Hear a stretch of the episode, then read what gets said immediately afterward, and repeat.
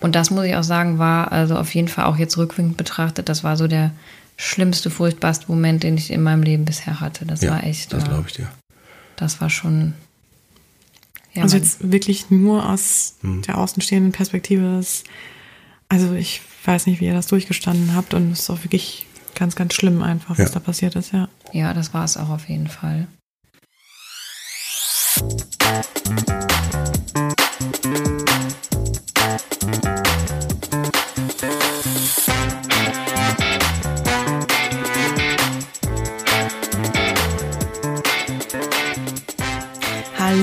Herzlich willkommen bei Psycho trifft Coach, dem Podcast, der Sinn macht.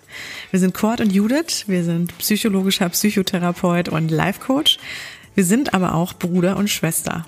Und wir sprechen hier über die wichtigsten Themen aus Leben und Praxis. Damit wollen wir Erkenntnisse, Gedanken und Erfahrungen mit euch teilen, statt nur hinter verschlossenen Praxistüren zu lassen. Kurt und ich quatschen eh gern, also machen wir das jetzt vor euch oder auch mit euch, denn ihr könnt die Folgen mitgestalten. Nennt uns eure Themen, Fragen oder meldet euch, wenn ihr vielleicht sogar betroffen seid, natürlich dann anonym, oder wenn ihr Experte oder Kollege seid und gern mit uns an den Tisch kommen wollt. Wir sind ganz ohr. Heute werden wir aber sehr persönlich. Oder sagen wir mal viel mehr Kurt. Er hat heute einen ganz besonderen Menschen und eine ergreifende Erfahrung mitgebracht. Bei uns ist seine Frau Mareike Neubersch. Sie ist selbst psychologische Psychotherapeutin und spricht mit uns über ein Thema, das in unserer Gesellschaft leider immer noch sehr viel Unsicherheit mit sich bringt. Wir reden über das Thema schwierige Schwangerschaft und damit über unerfüllten Kinderwunsch, Fehl- als auch Totgeburt. Die Frage, die im Raum steht, ist ja häufig, wie schafft man es, positiv und entspannt zu bleiben, wenn der Traum vom Kind einfach nicht gelingen will. Kurt und Mareike haben leider selbst Erfahrungen zu diesem Thema sammeln müssen, die sie heute mit uns teilen, weil sie es wichtig finden, auch unschöne Erlebnisse offen auszusprechen, um hier voneinander lernen oder Trost finden zu können. Die beiden nehmen dabei kein Blatt vor den Mund und lassen uns wirklich selbst an den Details teilhaben. Daher ist die Folge diesmal um einiges länger geworden und an manchen Stellen erschütternd ehrlich. Somit möchten wir vor allem darauf hinweisen, dass Sie bei Personen, die aktuell schwanger und oder auf dem Gebiet labil sind, lieber nicht gehört werden sollte. Kurt und Mareike haben sich dazu entschieden, die Geschichte so offen und ehrlich zu erzählen, weil sie wirklich mit den Tabus brechen wollen, was diese Themen betrifft und einfach auch solche Schattenseiten aufzeigen möchten. Aber wie gesagt, wem das zu viel ist, der kann natürlich sich jederzeit entscheiden, auch auszumachen oder wie gesagt, die Folge einfach überspringen. Ähm, allen anderen hoffen wir, damit vielleicht manch hilfreichen Tipp gegeben zu haben oder geben zu können und ähm, manch spannende Einblicke. Ihr könnt natürlich heute genauso wie bei allen anderen Folgen auch konkrete Fragen stellen an Kurt als auch an Mareike. Macht das gerne über unsere Homepage, das ist www.psychotriftcoach.de. So, und jetzt genug der langen Vorrede. Ähm, wir wünschen euch viel Spaß bei einer sehr spannenden und persönlichen Folge.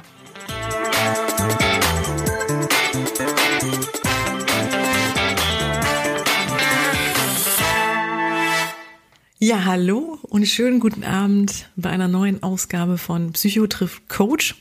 Und ähm, es ist wirklich heute eine ganz, ganz spezielle Folge, die wir aufnehmen. Ähm, mhm. Ich bin echt, ich bin total aufgeregt, ehrlich gesagt auch, und ich freue mich sehr, denn ähm, heute sind wir nicht nur Psycho trifft Coach, sondern Psycho trifft Coach, trifft Psycho und Ehefrau und Schwägerin.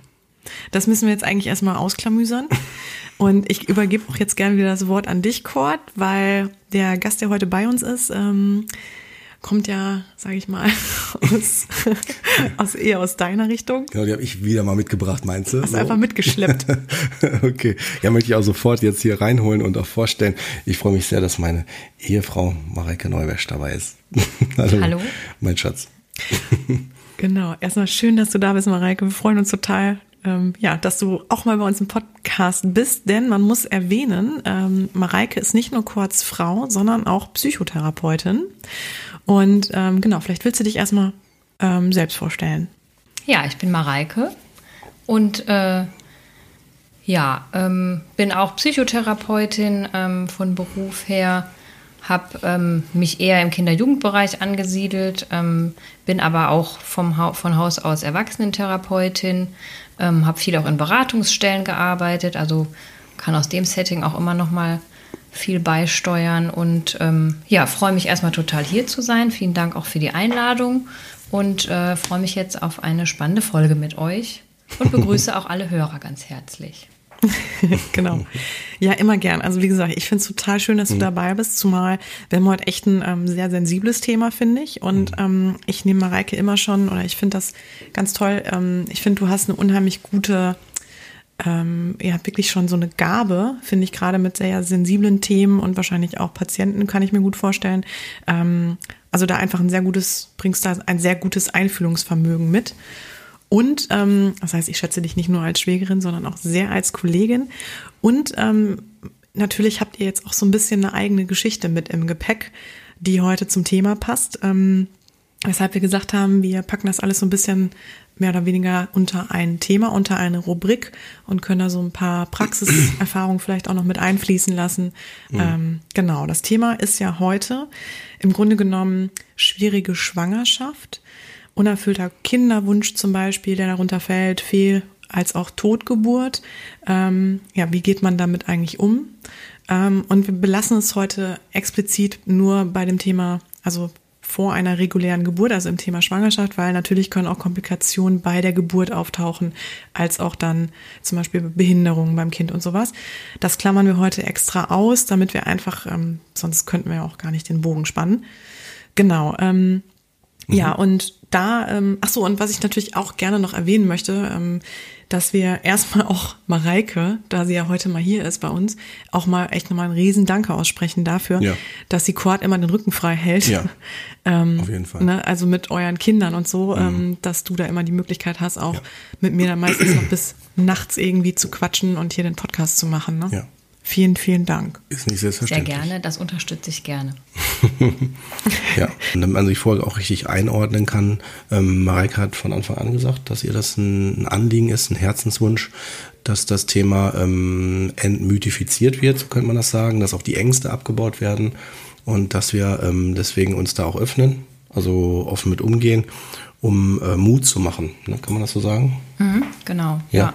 Also es ist ja immer noch äh, also gerade so das Thema Fehlgeburt und ähm, ähm, Totgeburt, aber auch unerfüllter Kinderwunsch ist immer noch so ein Tabuthema, mhm. was ähm, ja worüber überhaupt nicht offen gesprochen wird, ähm, was immer irgendwie so unter den Tisch fällt und äh, deswegen hatte ich das Thema auch vorgeschlagen, weil mir das auch wirklich äh, seit Jahren schon ein Anliegen ist dass, ähm, ja, dass man einfach darüber spricht. Ja, vor allen Dingen, wenn ich dran denke, die Phasen, die wir auch durchlebt haben, die Ängste, die wir hatten, die Unsicherheiten auch Unkenntnisse. Wir wussten nicht, was, was ist da wichtig. Also wir hatten das Glück, dass wir echt eine super Begleitung hatten. Da kommen wir ja gleich noch drauf ähm, und machen an den Stellen auch nochmal ganz äh, explizit Mut, äh, was man machen sollte und ähm, ja, oder was aus unserer Sicht äh, wichtig ist, ne?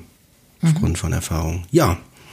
Ja, finde ich auch. Also es ist ja wirklich ein Thema, was ähm, also erstmal wirklich sehr, sehr, also ein sehr sensibles Thema ist für viele Frauen.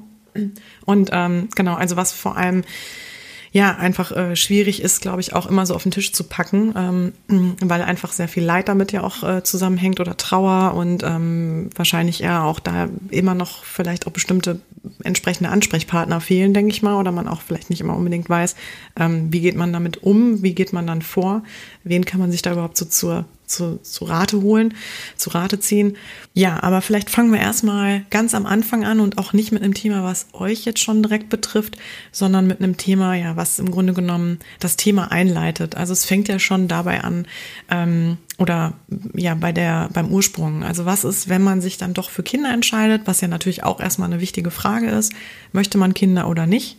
Und wenn es dann dazu kommt, dass man sagt, okay, man möchte Kinder, oder vielleicht wusste man es natürlich auch schon immer, dass man Kinder will, ähm, und es klappt dann nicht. Ähm, genau, also man wird zum Beispiel nicht schwanger, ähm, fangen wir erstmal damit an. Also es geht ja noch nicht direkt um die Fehlgeburt, sondern auch, ähm, wie geht man damit um, wenn man nicht schwanger wird. Ne? Dann hat man den Entschluss gefasst, ähm, Mareike, ähm, vielleicht auch du jetzt als Psychotherapeutin, hast du da, kannst du da auch was zu sagen, ähm, aus, auch aus der Praxis heraus?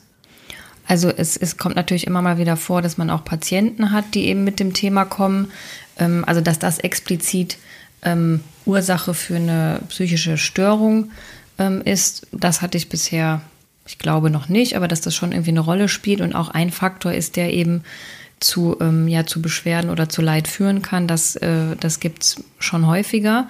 Und ich würde sagen, es hängt sehr davon ab, in welcher Phase ähm, die Frauen sich auch gerade befinden. Also ist es so, ich ähm, entscheide mich relativ früh, äh, ich möchte Kinder und fange einfach mal ja auch relativ ähm, unbeschwert erstmal an. Ne? Und ähm, äh, habe irgendwie jetzt mir noch gar nicht so viel Gedanken darüber gemacht ähm, und fange erstmal einfach an und ist vielleicht jetzt gar nicht so schlimm, wenn es dann erstmal nicht klappt. Ne? Das ist aber was anderes, als wenn man vielleicht mit seinem Partner später zusammenkommt oder vielleicht ähm, erstmal auch sagt, ich mache Karriere und möchte später kriegen, äh, Kinder kriegen und ähm, bin einfach auch schon ein bisschen älter. Dann ist erstmal der ähm, Unterschied das biologische Alter. Ne? Das spielt dann natürlich auch eine Rolle. Ähm, was aber man aber auch beachten muss, ist, finde ich, was ist so in der Umgebung los? Ne? Also was ist äh, im Freundesbekanntenkreis, im Familienkreis? Ähm, Gibt es da schon viele Kinder? Ne? Es ist ja ähm, schon häufig immer noch so, dass wenn äh, so dieser normale Werdegang, wie es den ja schon häufig noch gibt, man hat irgendwie einen Partner und man heiratet und alle erwarten, dass man dann auch ein Kind kriegt. Ähm, ähm, da kommt schon so der Druck von außen und der wird halt mit steigendem Alter, ähm, wird der einfach höher. So, und äh, das spielt, finde ich, häufig eine, eine sehr große Rolle auch ähm, für die psychische Befindlichkeit von den Frauen. Ne? Also wie locker kann ich dann damit umgehen, wenn es eben nicht sofort klappt. Ne? Und ähm, es spielen natürlich auch so Charaktereigenschaften noch eine Rolle. Ne? Bin ich ähm, kann ich auch ähm, einfach mal ein bisschen geduldiger sein, ne? wenn ich jemand bin, der einfach Dinge sich äh, vornimmt und die auch äh, schnell umsetzen möchte, ähm, dann fällt mir das natürlich äh, schwerer, wenn ich einfach warten muss und mhm. das so schlecht beeinflussen kann. Ne? Das hat ja auch was mit Kontrollbedürfnis zu tun und das ist halt was, was man nicht so gut kontrollieren kann. Das ist was Biologisches, wo aber auch äh, psychische Faktoren äh, häufig eine Rolle spielen und das kann ich nicht immer alles beeinflussen. Ne? Also mhm. es ist von, von sehr vielen Faktoren abhängig, ähm, wie ich auch letztlich damit umgehe. Was rätst du denn jetzt Frauen, ähm, die für sich merken, ich kann damit einfach nicht so gut umgehen? Egal, ob ich jetzt am Anfang schon sehr ungeduldig bin oder auch später, ähm, wenn ich einfach merke, es tut sich nichts. Ne? Ähm, wie kann man denn wirklich äh, mit dem Thema umgehen? Weil es steht ja dann wirklich die Frage im Raum, wird es für mich in meinem Leben einfach nicht die Möglichkeit geben, ne, Mutter zu werden. Also was natürlich erstmal im Raum steht, ist, dass man ähm, sich ärztliche Hilfe holt und sich beraten lässt. Ne, da gibt es ziemlich viele Schritte, da bin ich jetzt ehrlich gesagt nicht äh, so ganz versiert drin, aber natürlich geht es darum, dass man sich, äh, dass die Frau sich erstmal durchchecken lässt und guckt, ob da alles okay ist. Der Mann äh, kann sich durchchecken lassen, ähm, ob da alles okay ist. Gehen wir jetzt mal davon aus, dass biologisch man so erstmal nichts feststellen kann. Dann ähm, ja, gibt es immer noch natürlich die psychische Komponente. Ne? Und ich ähm, kenne das schon ähm, ja, von einigen Fällen, dass ähm, der Druck, den man sich macht und die äh, Gedanken, die man sich macht, dass die einen erheblichen Einfluss ähm, haben. Also zum Beispiel, wenn ich mein Leben danach ausrichte, ich kriege bald ein Kind ähm, und äh, warte halt so total darauf und äh, denke eigentlich an nichts anderes. Habe mir schön die App runtergeladen mit dem Zykluskalender und gucke immer auf den Kalender so, ne? Wann, wann ist die günstige Zeit. Also bin halt sehr fixiert darauf ähm, und vernachlässige vielleicht auch andere Dinge im Leben, dann äh, entsteht einfach so ein Druck, dass sich das äh, auch darauf auswirken kann. Ne? Also ich kenne wirklich auch ähm, sowohl aus dem Freundeskreis als auch ähm, aus der beruflichen äh, Seite ähm, wirklich, wo das auch mehrere Jahre gedauert hat, weil einfach eine psychische Blockade da war. Ne? Also natürlich kann ich jetzt nicht 100% sagen, ob nicht irgendwas biologisch doch eine Rolle gespielt hat, aber es ist schon ähm, dieser Druck, der da eine Rolle gespielt hat. Und wenn dann ähm, andere Dinge nochmal ins Leben kommen, sei es zum Beispiel, man hat vielleicht beruflich nochmal eine Herausforderung, sodass äh, der Fokus ein bisschen von diesem Ich will unbedingt schwanger werden ähm, weggeht, dann ähm, klappt es plötzlich. Also das ist so dieses typische, wenn man ein bisschen davon auch loslässt oder lockerer wird, ähm, genau, einfach nur zum Beispiel, weil sich ein neuer Fokus ergibt oder auch, ähm, genau, dann ist es ja wirklich häufig so zu beobachten, ne? dann klappt es. Aber den kann man jetzt natürlich nicht immer unbedingt künstlich kreieren. Also, nee, das stimmt. Was ähm, würdest du da, genau, was würdest du da raten? Oder wie gehst du da auch in der Therapie vielleicht auch mit um, wenn du sowas hast in so einem Fall? Also, was ich schon mal wichtig finde, ist, dass man ähm, natürlich irgendwie kommuniziert. Ne? Also Kommunikation ist ja in vielen Themen besonders wichtig, finde ich da aber auch. Das heißt vor allem, dass man mit dem Partner kommuniziert, dass man da seine Sorgen und Ängste auch ausspricht, ähm, auch wirklich regelmäßig. Es ist ja so, dass wenn äh, wenn man jetzt schon länger versucht, dann kann das ja auch zwischen dem zwischen den Partnern irgendwie schnell so ähm, ja. Ein Reizthema, ne? Ja, und also erstmal wird, kann es schnell zu was Mechanischem irgendwie werden und äh, es ist äh, belastet, man ist gereizter. Und äh, ne, das ist ja immer dieser typische Moment, dann, wenn die Frau irgendwie eigentlich die Periode erwartet und dann einen Schwangerschaftstest macht und irgendwie erst negativ oder so, ne, dann, ähm, dann ist ja eine große Frustration, Traurigkeit, ne, was, was auch immer dann entsteht und dann entsteht eher auch wieder Ärger mit dem Partner. Ähm, also vielleicht nimmt man sich auch in den Arm und tröstet sich, das wird sicherlich auch sein, aber ich finde, dass die, ähm, der Austausch einfach unheimlich wichtig ist. Was, was bedrückt mich denn daran? Und wirklich auch auszutauschen, was genau das ist, was mich bedrückt, ähm, ne? was das auch so mit dem Paar macht. Also das finde ich, finde ich wichtig.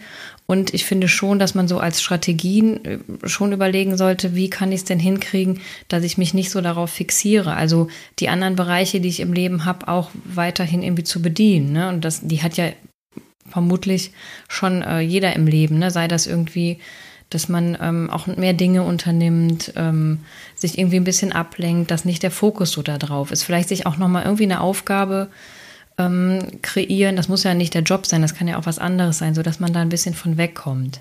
Mhm. ich fand es irgendwie ganz spannend.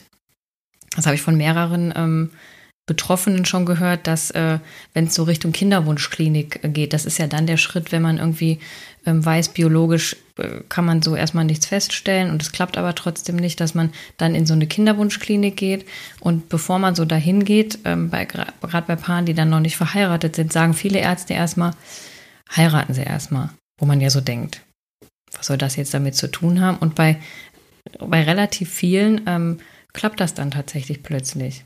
Aber da wäre jetzt ja die Frage, hat er das vielleicht auch gemacht, damit Heiraten ein neues Projekt ist und der Fokus sich verändert? Oder geht es um dieses Verbindungsgefühl, dass es einfach nochmal eine andere Verbindung hat? Ähm, das wurde jetzt so nie ausgesprochen. Äh, könnte ich mir verschiedene Dinge vorstellen. Ne? Also ich glaube schon. Oder was hast du bislang dann dahinter vermutet? Also ich glaube, dass tatsächlich ähm, dann irgendwie das einfach nochmal ein neues Projekt ist und dass man äh, ja nochmal irgendwie was, was hat, wo man sich irgendwie dann auch drauf freut dann hoffentlich, ne, es kommt natürlich individuell darauf an, ähm, aber dass es irgendwie schon nochmal so davon ablenkt, das glaube ich schon. Hm. Ich fand äh, ähm, auch ein ganz, ganz wichtiger Faktor, ähm, so wie das Umfeld reagiert. Ne? Wenn im Freundeskreis gerade zack die Schwangerschaften da sind oder so, ne? oder die, die Kindersachen gekauft werden oder ne, so solche Sachen, ähm, so im Umfeld halt Kinder plötzlich, weil vielleicht das gleiche Alter unter den Freunden ist und so, ähm, dass sich dann halt so ausbreitet.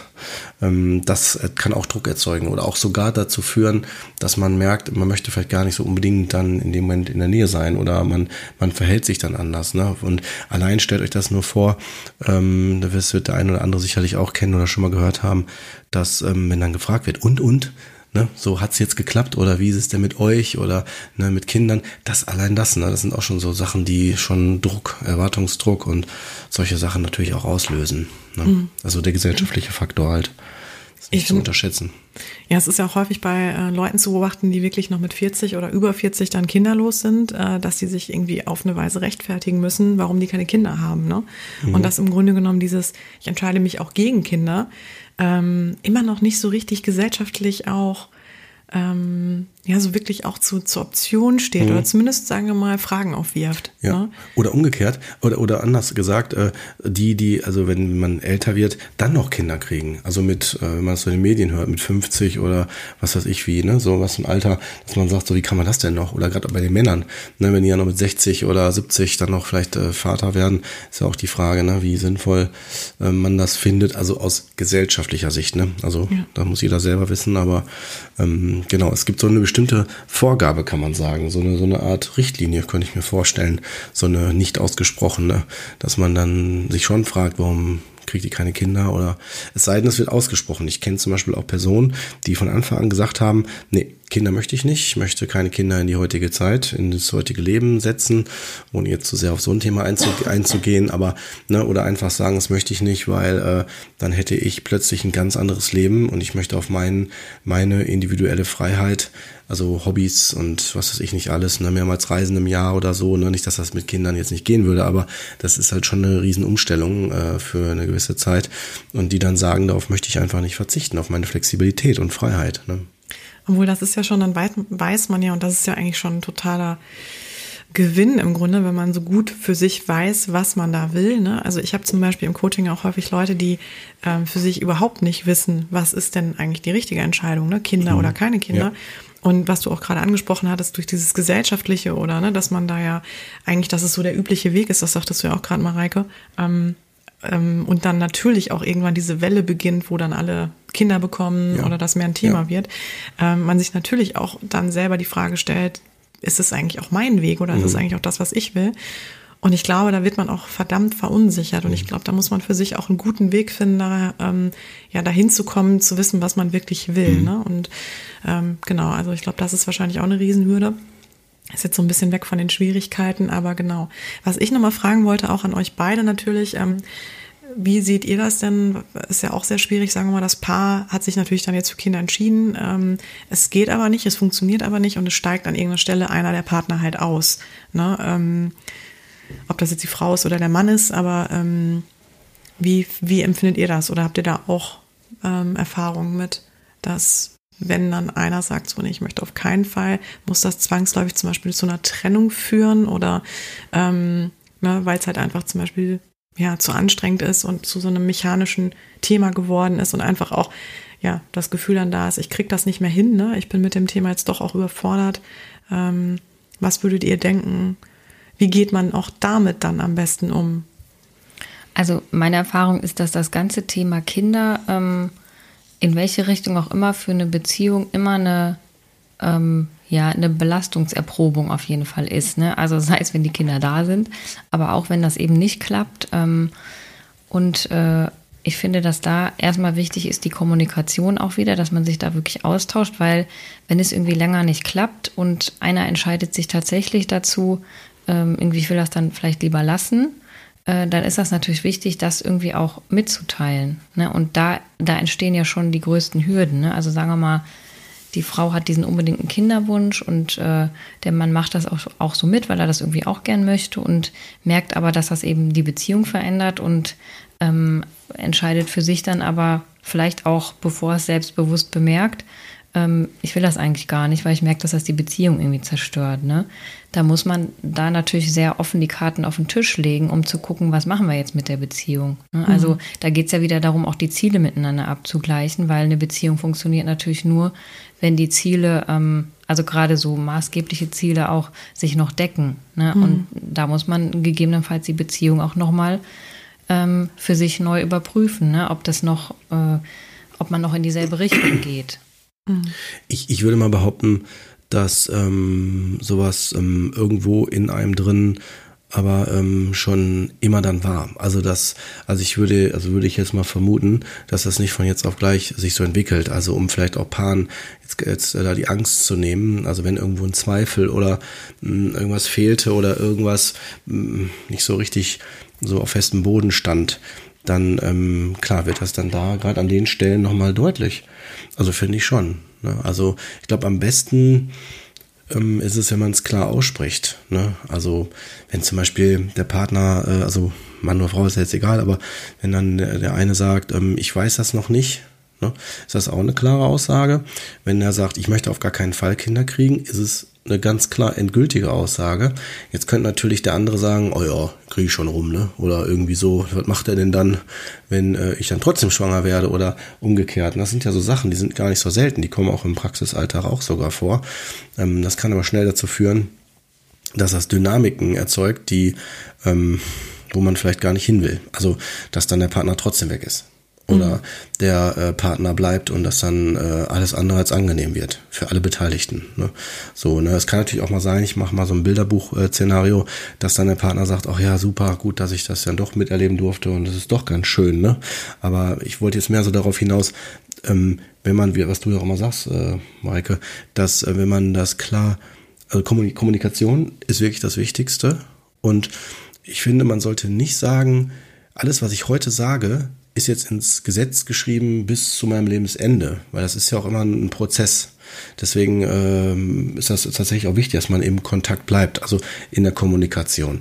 Weil ähm, das äh, kenne ich übrigens auch in, in privaten Umfeld, sowohl als aber auch in Therapien, dass wenn man jetzt heute was ausspricht, dass man vielleicht das noch in fünf Jahren aufs Brot geschmiert kriegt oder man denkt, das ist immer noch aktuell und vielleicht hat sich das ja dann schon verändert. Ne? So, mhm. das ist auch nochmal so, so ein wichtiger Punkt, glaube ich. Ne? Ich glaube, es ist auch wichtig, ähm, wie, wie stark die Beziehung auch vorher schon war und ob ja. man eine gute Basis miteinander hat, weil es ist jetzt auch nicht so, dass äh, dann immer die Trennung im Raum steht. Ähm, wenn ein Paar aber merkt, es klappt irgendwie nicht, ähm, ist so von aus der Erfahrung heraus irgendwann dann der Punkt, wo beide auch eben offen miteinander sprechen und sagen, wir machen jetzt hier aber auch einen Cut unter das Thema. Also, ne, dass man weiß, ähm, das, das ist so aufreibend und es ist mit so viel äh, emotionalem, äh, ja, hoch und äh, tief irgendwie verbunden, dass wir sagen, ähm, wir lassen das jetzt und dann geht es ja darum, sich auch als Paar dann neu zu definieren. Ne? Vielleicht hatte man vorher immer die Vorstellung, wir haben aber irgendwann Kinder und jetzt ähm, geht es aber um andere Themen und ich kenne dann auch Paare, die, äh, weiß nicht, so klassisch sich vielleicht dann einen Hund geholt haben oder irgendwie sich nochmal wohnungs-, haustechnisch neu organisiert haben, um dann wirklich aber klar zu haben, in welche Richtung geht es und wir konzentrieren uns jetzt auf mhm. uns und wir legen diesen Kinderwunsch ab und machen jetzt aus unserem Leben was anderes, was ja. Neues. Oder, mhm. oder auch adoptieren, ne? Adoptieren gibt es ja auch. genau, auch klar, mhm. stimmt. Die Möglichkeit ja, gibt es natürlich auch noch, wobei das ja auch von vielen Faktoren wieder abhängt. Stimmt. Und da spielt auch das, meine ich, das Alter wieder eine Rolle. Mhm, stimmt. Das ja. nicht ab, äh, oder Pflege, Pflegefamilien, ne? Gibt es ja auch statt Adoption. Genau, so. ja. Solche, solche ja, Sachen. Genau. Mhm, ja. Aber könnte, könnte man ja auch da vielleicht überlegen, ähm, wenn jetzt, wie gesagt, äh, einer da nicht mehr so richtig mitspielen will oder bevor es überhaupt zu so einem Punkt kommt, ähm, kann man irgendwie konkrete ähm, Strategien entwickeln, also sowas zum Beispiel wie zu sagen, ähm, okay, wir geben uns so eine Art Deadline, ja, bis wann wir es versuchen und wenn wir merken, okay, bis dahin ist einfach nichts passiert, dann, ne, oder dann zumindest setzen wir uns nochmal an den Tisch und ordnen nochmal die Karten neu. Ähm, genau, empfehlt ihr auch sowas oder ähm, habt ihr da habt ihr da auch nochmal Tipps, die man jetzt auch zum Beispiel Hörern dann an die Hand geben könnte? Ja. Hm. Also ich glaube, dass es wichtig ist, ähm, so, so eine Deadline sich zu setzen, um wieder zusammen an den Tisch zu kommen. Ich glaube, eine Deadline, bis wann man es versucht, wäre jetzt was, was ich nicht so empfehlen würde, weil da kommt es ja auch darauf an, wie ist denn so der emotionale Zustand, wie weit bin ich auch in meiner Entwicklung, in meiner Entscheidung. Ähm, da, da geht es eher darum, dass man sich an den Tisch setzt und dann nochmal das austauscht, wer an welcher Stelle gerade ist. Mhm. Und ähm, es kann sein, wenn man sich so eine Deadline setzt und die Partner sind gerade an unterschiedlichen Punkten, dann ist das ja schwierig, irgendwie zu sagen, wir lassen es jetzt oder wir versuchen weiter oder so. Da muss man halt wirklich in den, in den Austausch gehen. Das finde mhm. ich. Ja.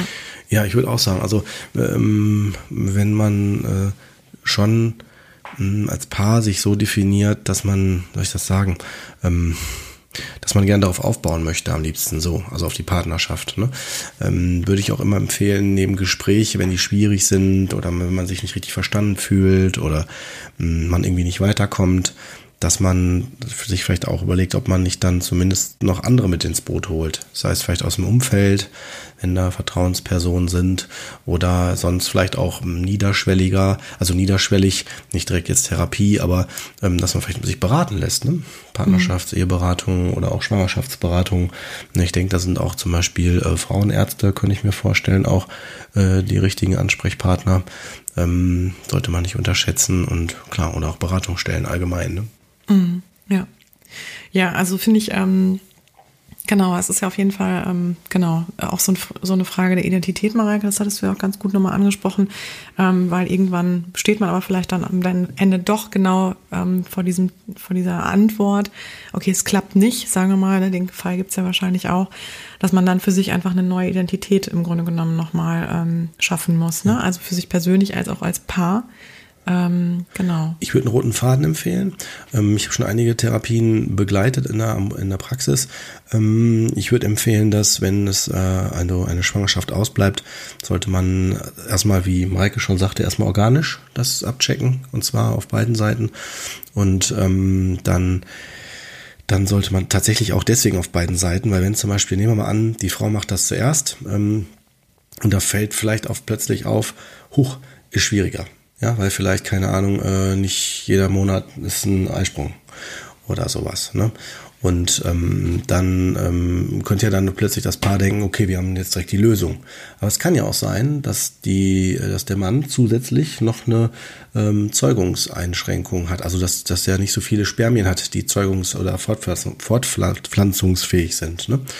Und äh, das haben wir, dann haben wir zwei. Wort. Ja, ja, danke. genau. Äh, dann hat man zwei Probleme.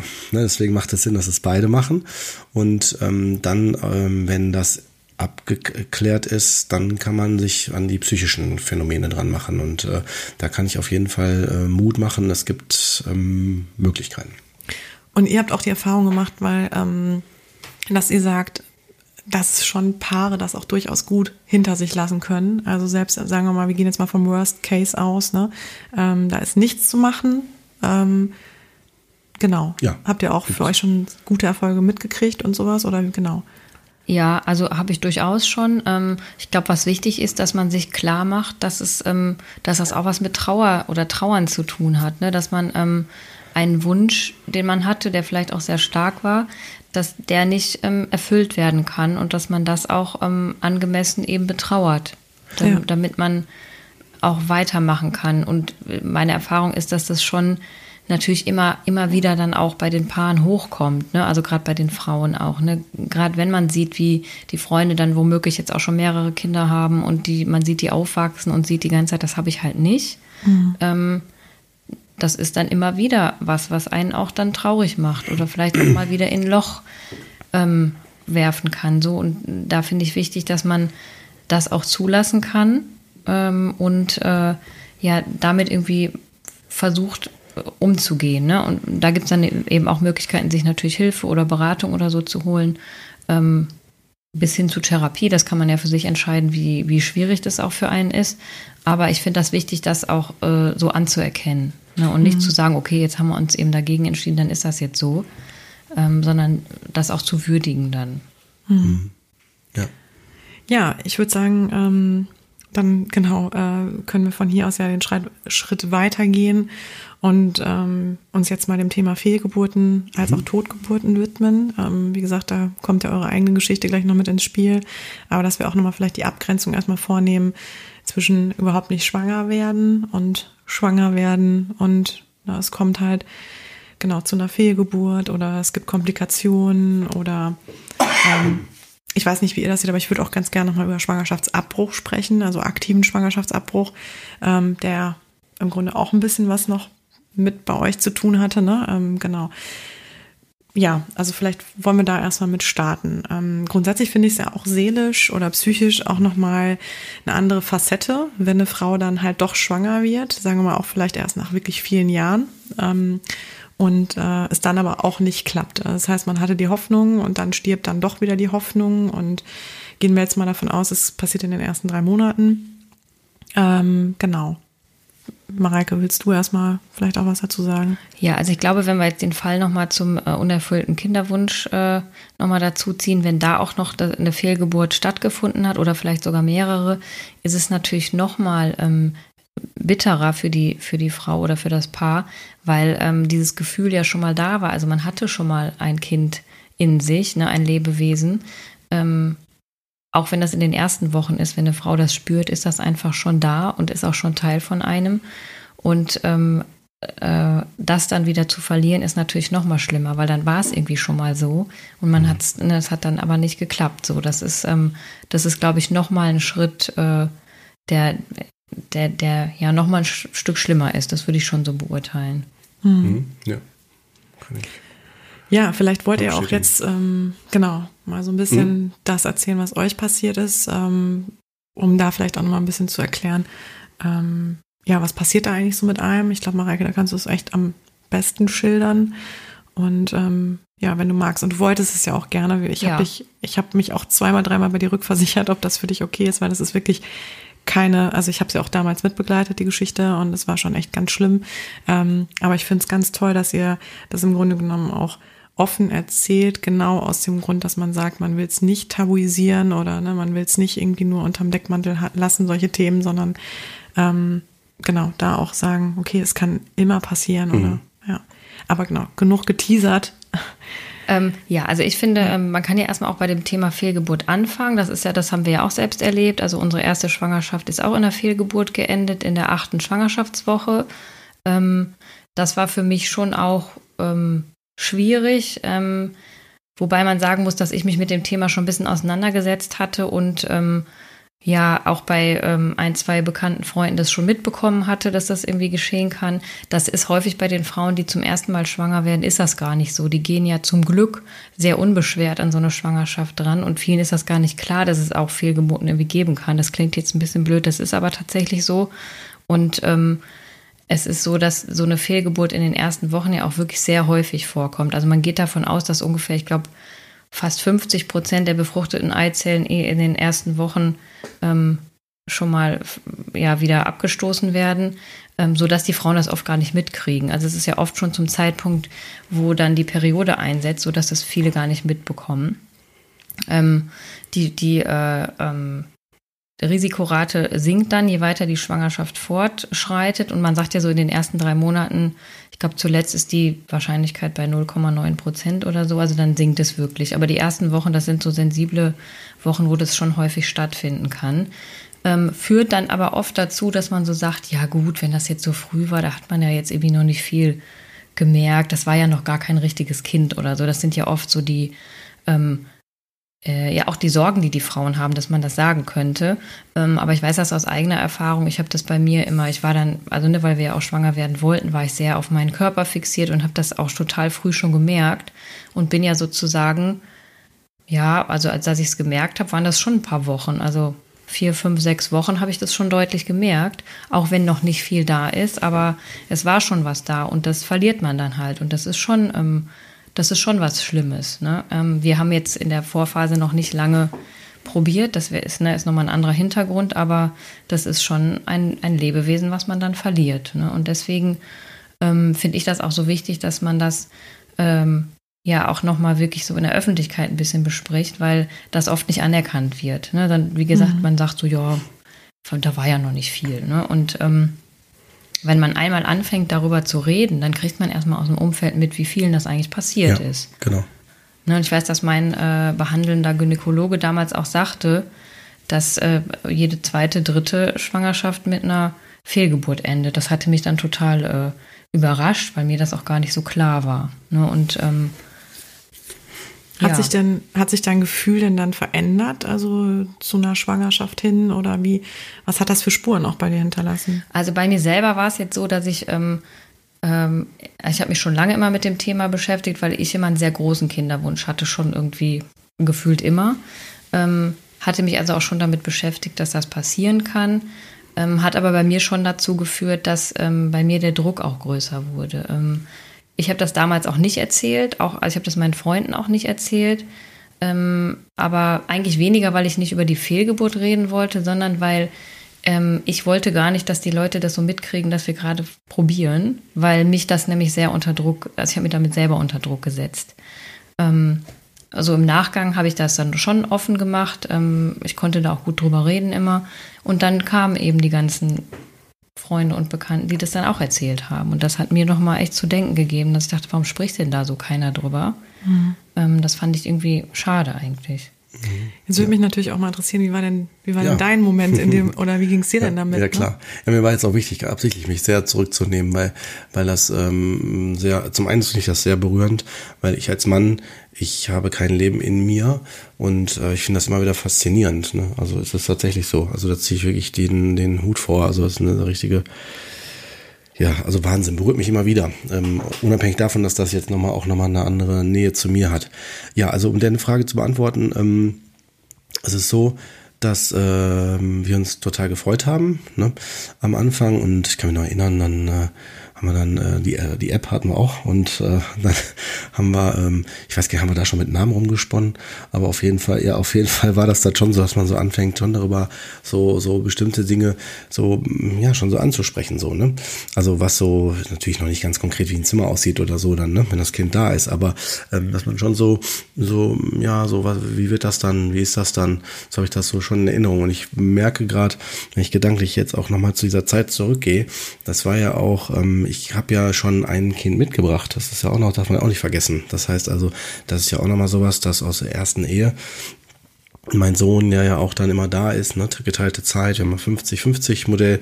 Ähm, das, wir haben, äh, das ist ja auch noch ein wichtiges Thema. Wir haben in dem Fall auch meinen Sohn ja äh, eingeweiht. Ne? Also er wusste das auch. Das ist ja auch so die Frage, sagt man das dann einem, einem Kind ja auch noch, ne? Oder wartet man da die zwölf Wochen ab und so weiter? Ich glaube, das sind so Fragen, die sich vielleicht die Hörer dann auch so stellen. Ne?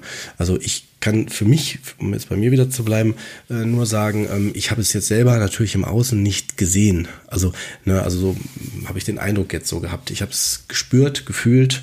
Wir haben, ich war ja auch bei den Terminen dabei. Ich habe es auf dem Ultraschall ja gesehen und ähm, aber im Grunde genommen habe ich es am meisten wirklich an Mareike festgestellt. Ne? Also und dann, als es dann gesagt worden ist, dass das nicht mehr da ist, so wurde uns das ja gesagt, meine ich, bei dem Ultraschall, ne? meine ich, so war das. Ähm, du hattest schon so ein Gefühl, ne? oder jetzt gehe ich schon einen Schritt weiter. Wir kamen aus dem Urlaub und genau. es, ich hatte Blutungen ja. und ähm, hatte auch schon ein komisches Gefühl. Also genau. Ich habe das schon gespürt. Aber genau, wir reden jetzt noch von Über der, die, die von Fehlgeburt, Fehlgeburt, genau. Ne? Mhm. Ähm, Weil das, das war so der Punkt, wo ich es gemerkt, erst richtig so, also ich meine, klar, das, äh, also das war nochmal ein anderes Realisieren, so als Mann jetzt daneben, ne? So, das ist ja, ich greife schon ein bisschen voraus oder äh, wenn ich mal so sage, wenn, wenn eine Frau schwanger wird, so ist es zumindest für mich und ähm, der Bauch wird dicker, dann sieht man das zwar vom Ultraschall und vielleicht sieht man mal so Tritte oder Händchen oder, oder sowas, ne, dass man das so irgendwie erkennen kann, äh, äh, so hier am, am Körper, ne? Aber ähm, letztendlich kann man sich auch fragen, ist das wirklich so oder ist das so, ne? Ist da, was ist da drinne? Weil man sieht es ja nur von außen. Ne? Und erst wenn es dann wirklich äh, zu sehen ist für den Mann, also war es für mich, ist es, hat es eine ganz andere, es ist eine ganz andere Ebene. Es ist ein, es ist sofort ein ganz anderer Gefühlskontakt. Und der ist nicht zu vergleichen mit dem Ultraschallbild. Was Frauen schon im ersten Moment, glaube ich, haben, weil der Kontakt, das Gefühl, das ist schon da. Wisst ihr, mhm. wie ich das meine? Ich glaube, schwer ne, nachzuvollziehen, oder? Nee, natürlich. Ja, Wahnsinn. Also, klar, weil, ihr, ja, weil ihr eine andere Perspektive ja darauf habt und für euch das sofort da ist, so. Aber für einen Mann, so, also zumindest für mich, nicht. Also, es ist ja. anders. Mhm. Ja, kann ich total verstehen. Aber jetzt wolltest du ja, glaube ich, gerade ja, erzählen, genau. Mareike, von dem, von dem Moment, als es quasi ja, also, also vielleicht, um nochmal eben auch vorwegzugreifen, auch nochmal das Thema, dass es wirklich ähm, schon dieses Lebewesen ist, was man hat. Ähm, man muss sich halt vorstellen, ähm, man macht ihr den Schwangerschaftstest, das ist halt so der erste Schritt, der ist dann positiv. Ähm, dann äh, macht man, je nachdem, das ist ja ein bisschen unterschiedlich, wann man dann den ersten Arzttermin hat. Manche sagen ja, man ruhig soll ruhig ein bisschen warten. Ähm, dann wird erstmal so Ultraschall geguckt, was hat sich da schon so aufgebaut. In unserem Fall war es auch schon so, wir haben auch schon die Herztöne ge gesehen. Ja. Also man sieht die ja dann im Ultraschall. Ähm, das ist ja auch so ein ganz besonderer Moment ja. dann für, für beide ähm, Partner. Wenn man da irgendwie sieht, weil das ist ja so irgendwie der Inbegriff auch von Leben, so ein Herzschlag. Ne? Das haben jetzt gar nicht alle, die eine Fehlgeburt haben, je nachdem, wann das halt war. Wir hatten das auf jeden Fall.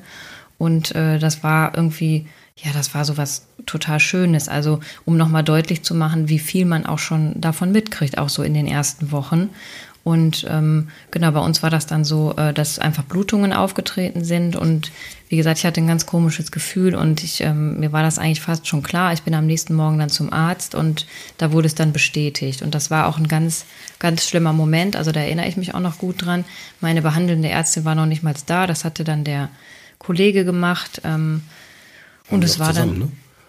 Oder? Ja. Ja. Mein schon.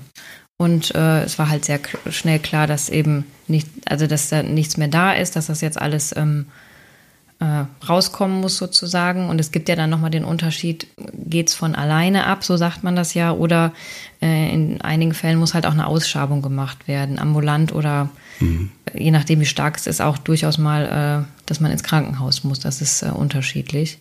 Und das ist dann äh, ja nochmal so der Moment, wo man halt weiß, es geht jetzt halt so raus. Ne? Das ist schon, da, dann ist es nochmal sehr deutlich, dass man es halt verloren hat. Ne? Das ist, äh, körperlich dann spürbar und ähm, tut unter Umständen auch nochmal sehr weh. Ne, das war, äh, war bei mir jetzt zum Glück nicht, aber das äh, ist durchaus auch mit Schmerzen verbunden. Mhm. So, ne? Ja. Also das war, das war unser schlimmster Moment dann da, glaube mhm. ich.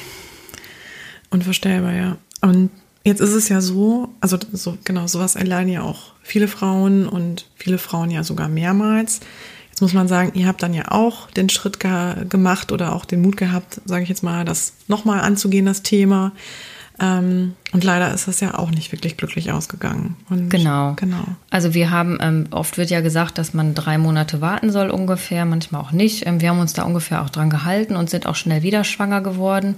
Und in die Schwangerschaft bin ich dann natürlich schon ganz anders rangegangen, weil ich dann natürlich äh, Angst hatte, oder wir beide ja, dass es halt wieder ähm, abgeht ne, oder verloren geht. Und wir haben dann so jede Woche irgendwie gefiebert und äh, man ist ja immer dann Schritt, Schritt weiter gegangen. Dann haben wir den Mutterpass bekommen und äh, ja, hatten dann auch die zwölf Wochen ähm, um und äh, es sah auch alles immer, immer super aus. Also es war, ähm, was vorher nicht war, als ich die Fehlgeburt hatte, da war, ja, da sah immer schon alles jetzt nicht schlecht aus, aber es war immer so ein bisschen, hm, Ne? Und das war jetzt gar nicht so, sondern das war, das sah alles super aus. Ähm, wir hatten damals bewusst uns ähm, nicht für die, äh, für das Ersttrimester-Screening entschieden, weil ähm, ich kannte das aus dem Umfeld, dass ähm, bei diesem, bei dieser Untersuchung, da werden ja letztlich statistische Werte ermittelt und ähm, äh, die führen oft zu Verwirrung. Also dass ähm, sozusagen eine hohe Wahrscheinlichkeit ähm, als Ergebnis rauskommt, dass zum Beispiel äh, Trisomie vorliegt und das dann aber gar nicht so ist und man macht sich dann wochenlang bekloppt. Dem wollte ich halt entgehen oder wir, weil wir gesagt haben, es gibt eigentlich keine Risikofaktoren bei uns. Ne? Genau. Und ähm, dann war es so, dass in der 16. Woche, ähm, da wurde bei meinem Gynäkologen ein Wert abgenommen, der AFP-Wert, ähm, der wohl auffällig war, was man uns aber ähm, ja unglücklicherweise nicht wirklich mitgeteilt hat. Ähm, was ist das für ein Wert, Mareike? Ähm, das ist ein Wert, der, ähm, der ist erhöht, wenn äh, Fehlbildungen vorliegen. Der kann aber auch erhöht sein, ähm, zum Beispiel wenn äh, Zwillinge im Bauch sind. Ähm, deswegen hatte meine Ärztin auch damals äh, sich da nicht so viel Sorgen gemacht, weil sie gesagt hat, das ist schon mal erhöht. Das ist tatsächlich auch manchmal erhöht äh, bei ganz ähm, unauffälligen Schwangerschaften mit nur einem Kind. Also es ist nicht so ein ganz zuverlässiger Wert offensichtlich. Ja. Ähm, also ich, ich kann nur sagen, ich weiß genau, in welchem Raum wir noch gesessen haben. Als wir dann da hinkamen, hatten gedacht, ah ja, schön, jetzt die nächste Untersuchung. Und dann äh, hat die uns das nämlich gesagt, dass der Wert erhöht ist und warum wir ähm, denn nicht äh, schon eher da sind. Ne? Ich glaube, so war nee, das. Nee, ähm, es war so, dass die gesagt hatte, äh, ach, waren Sie denn schon zur, ähm, zum Organscreening in Düsseldorf? Ähm, weil es ist so, dass man so um die 21. Woche herum dann ein ähm, Organscreening durchführt. Ähm, die meisten machen das tatsächlich auch. Ich finde das auch eine sinnvolle Untersuchung. Also man Und, nachschaut, ob die Organe sich genau. ähm, zeitgemäß entwickeln und. Genau, das ist einfach ein sehr ausführlicher Ultraschall. Da braucht man auch wirklich ähm, gute Geräte. Das hat nicht jede Arztpraxis. Deswegen ähm, wird wie in unserem Fall dann schon mal äh, zu spezialisierten Zentren oder Praxen überwiesen. Das war bei uns halt Düsseldorf. Und ähm, wir hatten da auch schon einen Termin, der war aber eine, zwei Wochen später erst. Und ähm, die Ärztin hatte uns ähm, halt gefragt, ob wir den Termin schon hätten und ob die den Blutwert dann nochmal, äh, ob die das nochmal überprüft hätten. Und wir wussten dann halt gar nicht, wovon die redeten, weil äh, wir hatten darüber keine Info bekommen. Da ist irgendwas mit der Post schiefgelaufen. Ist ja im Einzelnen jetzt auch egal. Genau, das war das, was ich meinte. Auf jeden Fall war das für uns halt sehr unglücklich und wir haben dann ähm, den Termin vorziehen können, diesen ausführlichen Ultraschall und hatten den dann eine Woche später. Und da ähm, war es halt in so. Welcher, Entschuldigung, in welcher Woche warst du dann, Mareike? Da war ich dann, glaube ich, in der 20. 20. Ja. 21. so rum ja. war das. Hattest du da schon Kindsbewegung auch? Ja. Ja, okay. Ja, alles schon. Ähm, ja. Ja, auf jeden Fall. Ähm, ja, dann sind wir da hingegangen. Ähm, das ist eine äh, Pränatalpraxis, die sich also auf die Diagnostik ähm, in der Schwangerschaft spezialisiert haben, wirklich sehr gute Geräte haben und auch ähm, also die Mitarbeiter, die äh, für uns da zuständig waren, die wir da ähm, jetzt in den all den Jahren immer mal erlebt haben, waren auch immer wirklich sehr gut. Ähm, wir hatten eine Ärztin, die uns wirklich sehr gut begleitet hat. Die hat mit uns diesen Ultraschall gemacht und man muss sich halt vorstellen, dass da eben alle Organe so durchgecheckt werden Und äh, es, wir gingen so ein Organ nach dem anderen durch und es sah alles irgendwie super aus. Und die Ärztin hatte uns ähm, vorher auch schon gesagt, ja, machen Sie sich nicht so Sorgen wegen des Wertes. Das kann schon mal sein, dass der ähm, ein bisschen auffällig ist. Das gucken wir uns gleich in Ruhe an. Und ähm, dann hat sie halt äh, sich den, die Wirbelsäule angeguckt. Das war halt bei uns der Knackpunkt und hat da halt relativ schnell und aber auch klar gesagt, oh, da ist aber was. Na, und dann hat sie uns halt gesagt, dass ähm, eine offene Stelle in der Wirbelsäule ist. Ich kann mich erinnern, die hat noch nichts genauer gesagt. Die hat erst noch den Oberarzt dazu geholt, also noch einen anderen, der damit auch spezialisiert ist. Ähm, und haben die dann zu dritt, zu dritt haben die, also äh, zu dritt, Entschuldigung, zu zweit haben die dann, ähm, waren die bei uns. Und ich kann mich erinnern, weil, weil ich da, ähm, als wir da waren, ähm, das hat das für mich nochmal enorm nach oben geschraubt, dieses äh, Nichtwissen, weil die wollten natürlich klar, die erzählen jetzt auch nicht irgendeinen Stuss, also so schon im Vorfeld und machen keine Panik, sondern man muss sich vorstellen, man liegt da, die untersuchen und sagen erstmal nichts, gucken mhm. dann da drauf, reden irgendwie und äh, man fühlt sich so ein bisschen so wie einfach nur so dabei und muss das ertragen, aushalten. Ne? Das war schon, also ich fand das, äh, es war richtig heftig. Also ich habe auch, ich kenne mich jetzt auch nicht mit den ganzen Erkrankungen alle aus, die es da gibt und so. Und äh, dann aber, was du gerade sagtest, das hat dann nämlich dann die unsere Ärztin uns ja dann äh, das Ergebnis als der, ja, hat, also hat die uns das dann gesagt. Mhm. Mhm. Eher spannend. Ich habe das gerade ein bisschen anders in Erinnerung. Ja, es passt, aber passt aber alles. Kann, alles gut. Kann ja echt sein, ne? Alles gut, ja, ja, klar, weil wir sind ja total subjektiv drin. Und äh, deswegen, also es ist eh spannend. Das müssen wir auch nochmal an der Stelle hier äh, nochmal sagen, dass wir jetzt ja hier vom rein subjektiv, also unserem Erleben äh, sprechen und nicht jetzt als Fachleute, als Psychologen, die sowas bei Betroffenen begleiten. Ne? Mhm. Ja. Genau, aber es passt schon ganz gut. Ich weiß nämlich noch genau, wo wir gesessen haben. Ich weiß sogar noch, wo ich neben dir gesessen habe, als du da gelegen hast. Also ja. Spannend. Ja. Mhm. Okay. Ich fand aber trotzdem trotzdem, dass die Ärztin ähm, äh, sehr klar war und ja. dabei aber, ähm, also man fühlte sich, also ich fühlte mich da trotzdem irgendwie gerade aufgefangen so in dieser Situation, das muss ich schon sagen. Aber sie hat sehr klar gesagt, was los ist und der Arzt, der dazu kam, auch. Also wir ja. wussten schon direkt, was los ist und ähm, die haben uns aber direkt ähm, so die weiteren Schritte auch erklärt, ne, dass, es, dass man jetzt erstmal noch verschiedene Untersuchungen machen kann, ähm, dass man sich auch begleiten lassen kann. Ähm, in dem Pränatalzentrum in Düsseldorf war direkt quasi nebenan auch eine Beratungsstelle, Donum Vitae, die sich auf die äh, Beratung von äh, ähm, schwangeren Paaren ähm, spezialisiert haben im Zusammenhang mit so einer äh, Diagnostik in der Schwangerschaft.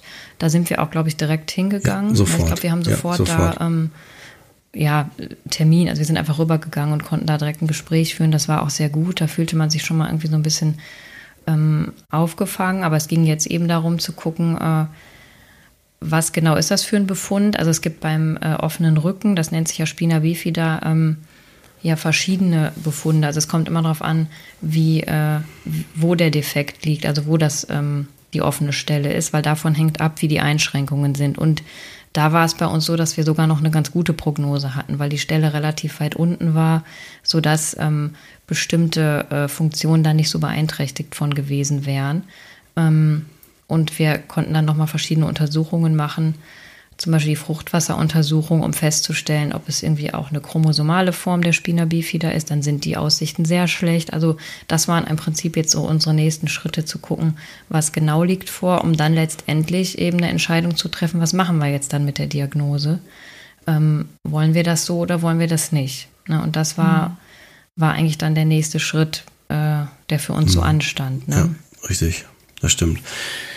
Und alles unter dem ähm, oder vor dem Hintergrund, dass wenn wir uns dagegen entscheiden sollten, das Kind wächst ja immer weiter und wir waren ja genau. schon relativ weit und je weiter es in der Schwangerschaft fortschreitet, desto ja, schwieriger ist dann natürlich ähm, die Geburt, die dann auf jeden Fall anstehen wird. Ne? Also das war, es war schon irgendwie so ein gewisser Zeitdruck ja. war schon dabei, ne?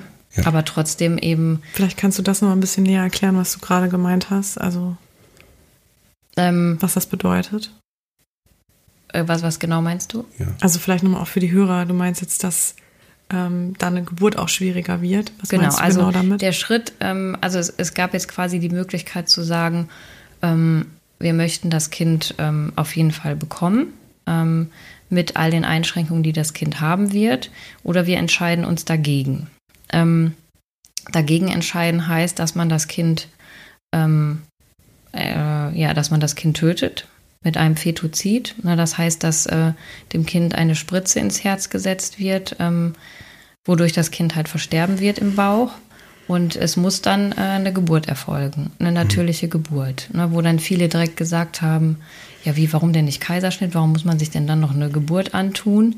Ähm, da ist aber aus psychologischer Sicht, äh, das wurde uns auch überall gesagt, dass es ganz wichtig ist, dann auch eine natürliche Geburt zu machen, um so diesen ähm, Prozess auch, ähm, der ja auch mit Trauer verbunden ist, wirklich mitzubekommen. Also es ist ja eh schon alles sehr irreal.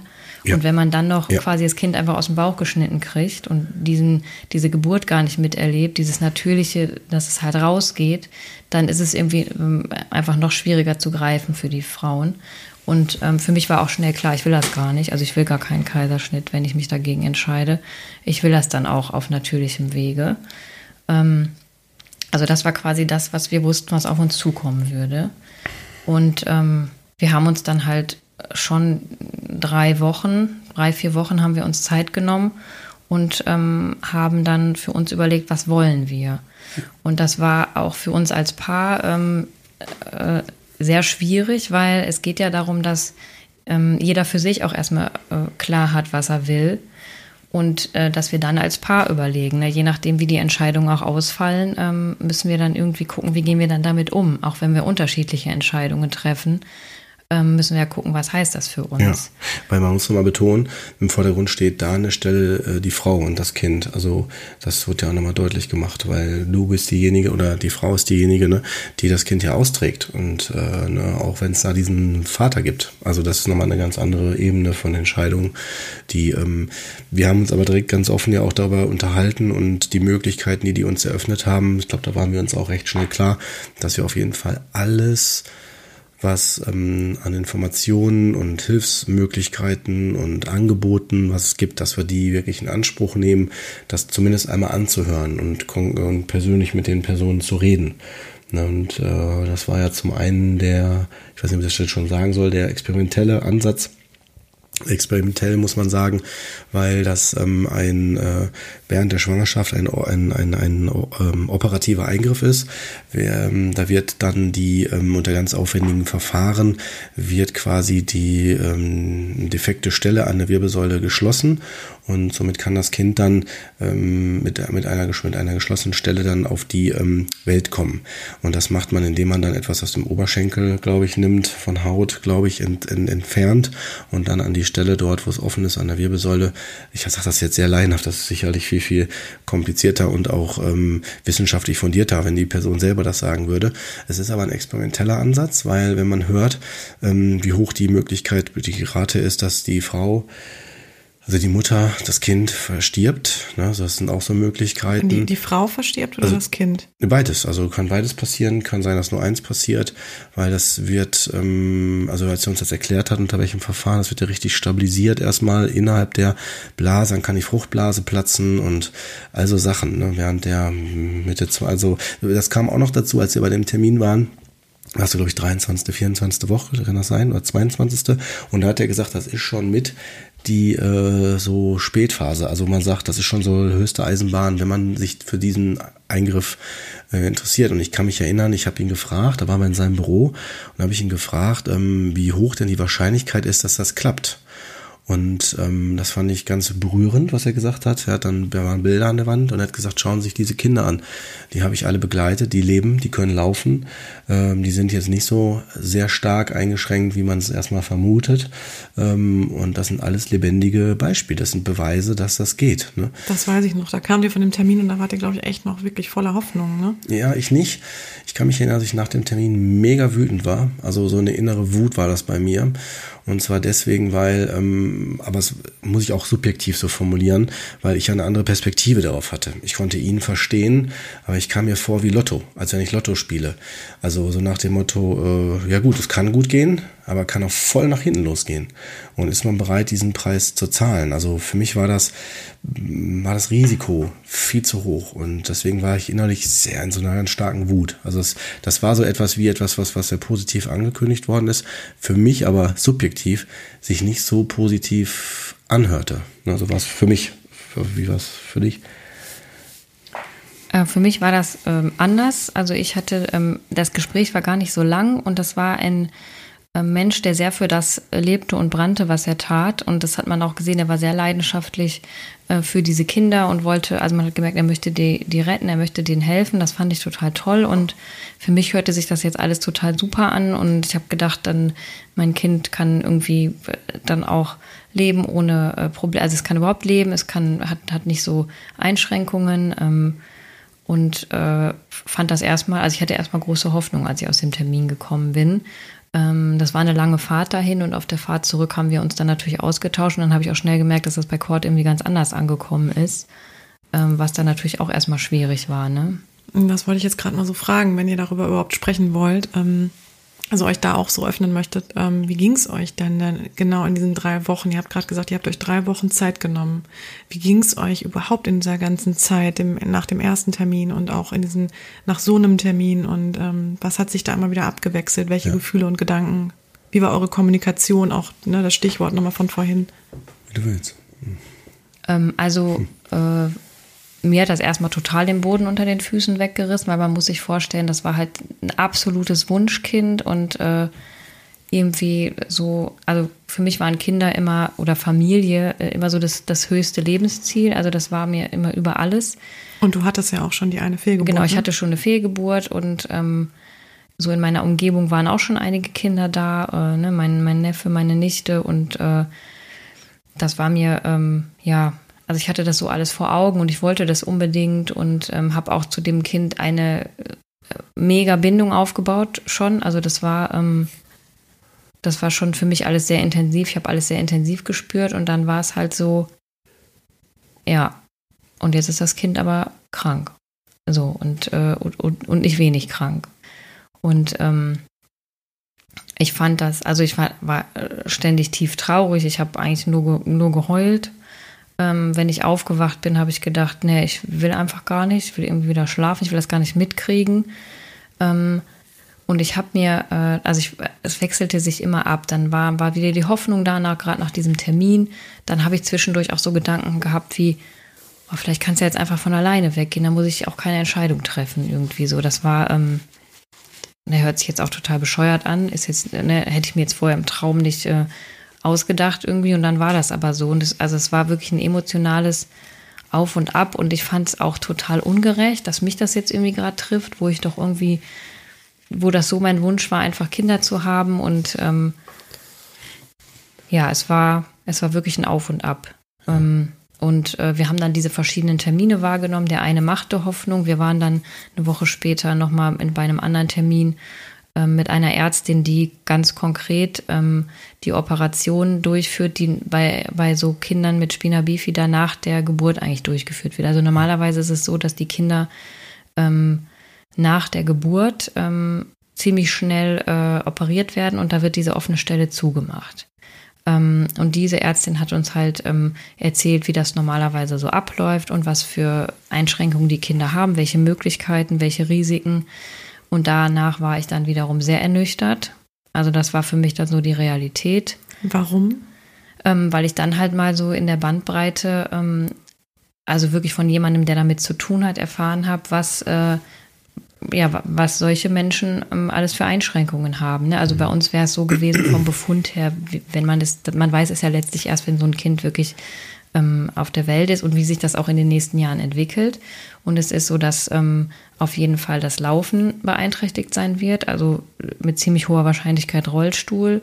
Ähm, Blase und Darm würden nicht funktionieren. Das heißt, es ist immer ein, ähm, künstlich wird das halt ähm, gemacht. Dann ist die Wahrscheinlichkeit wäre bei uns auch hoch gewesen, dass ähm, ein Wasserkopf entstehen würde. Das heißt, man muss so Schandsysteme einbauen, ähm, die halt das Wasser immer abführen. Und das sind alles Sachen, die halt ein Leben lang äh, hätten sein müssen. Wo ich mir aber auch noch dann vielfach so gedacht habe, okay, die und die Sachen hätte ich, okay. Ähm, dann hat man aber immer mehr die Informationen bekommen, was auch dann danach passieren kann. Ich habe dann eine, ich glaube, das war eine Diplom- oder Doktorarbeit über einen Fall, wo der Befund quasi genauso war wie bei uns.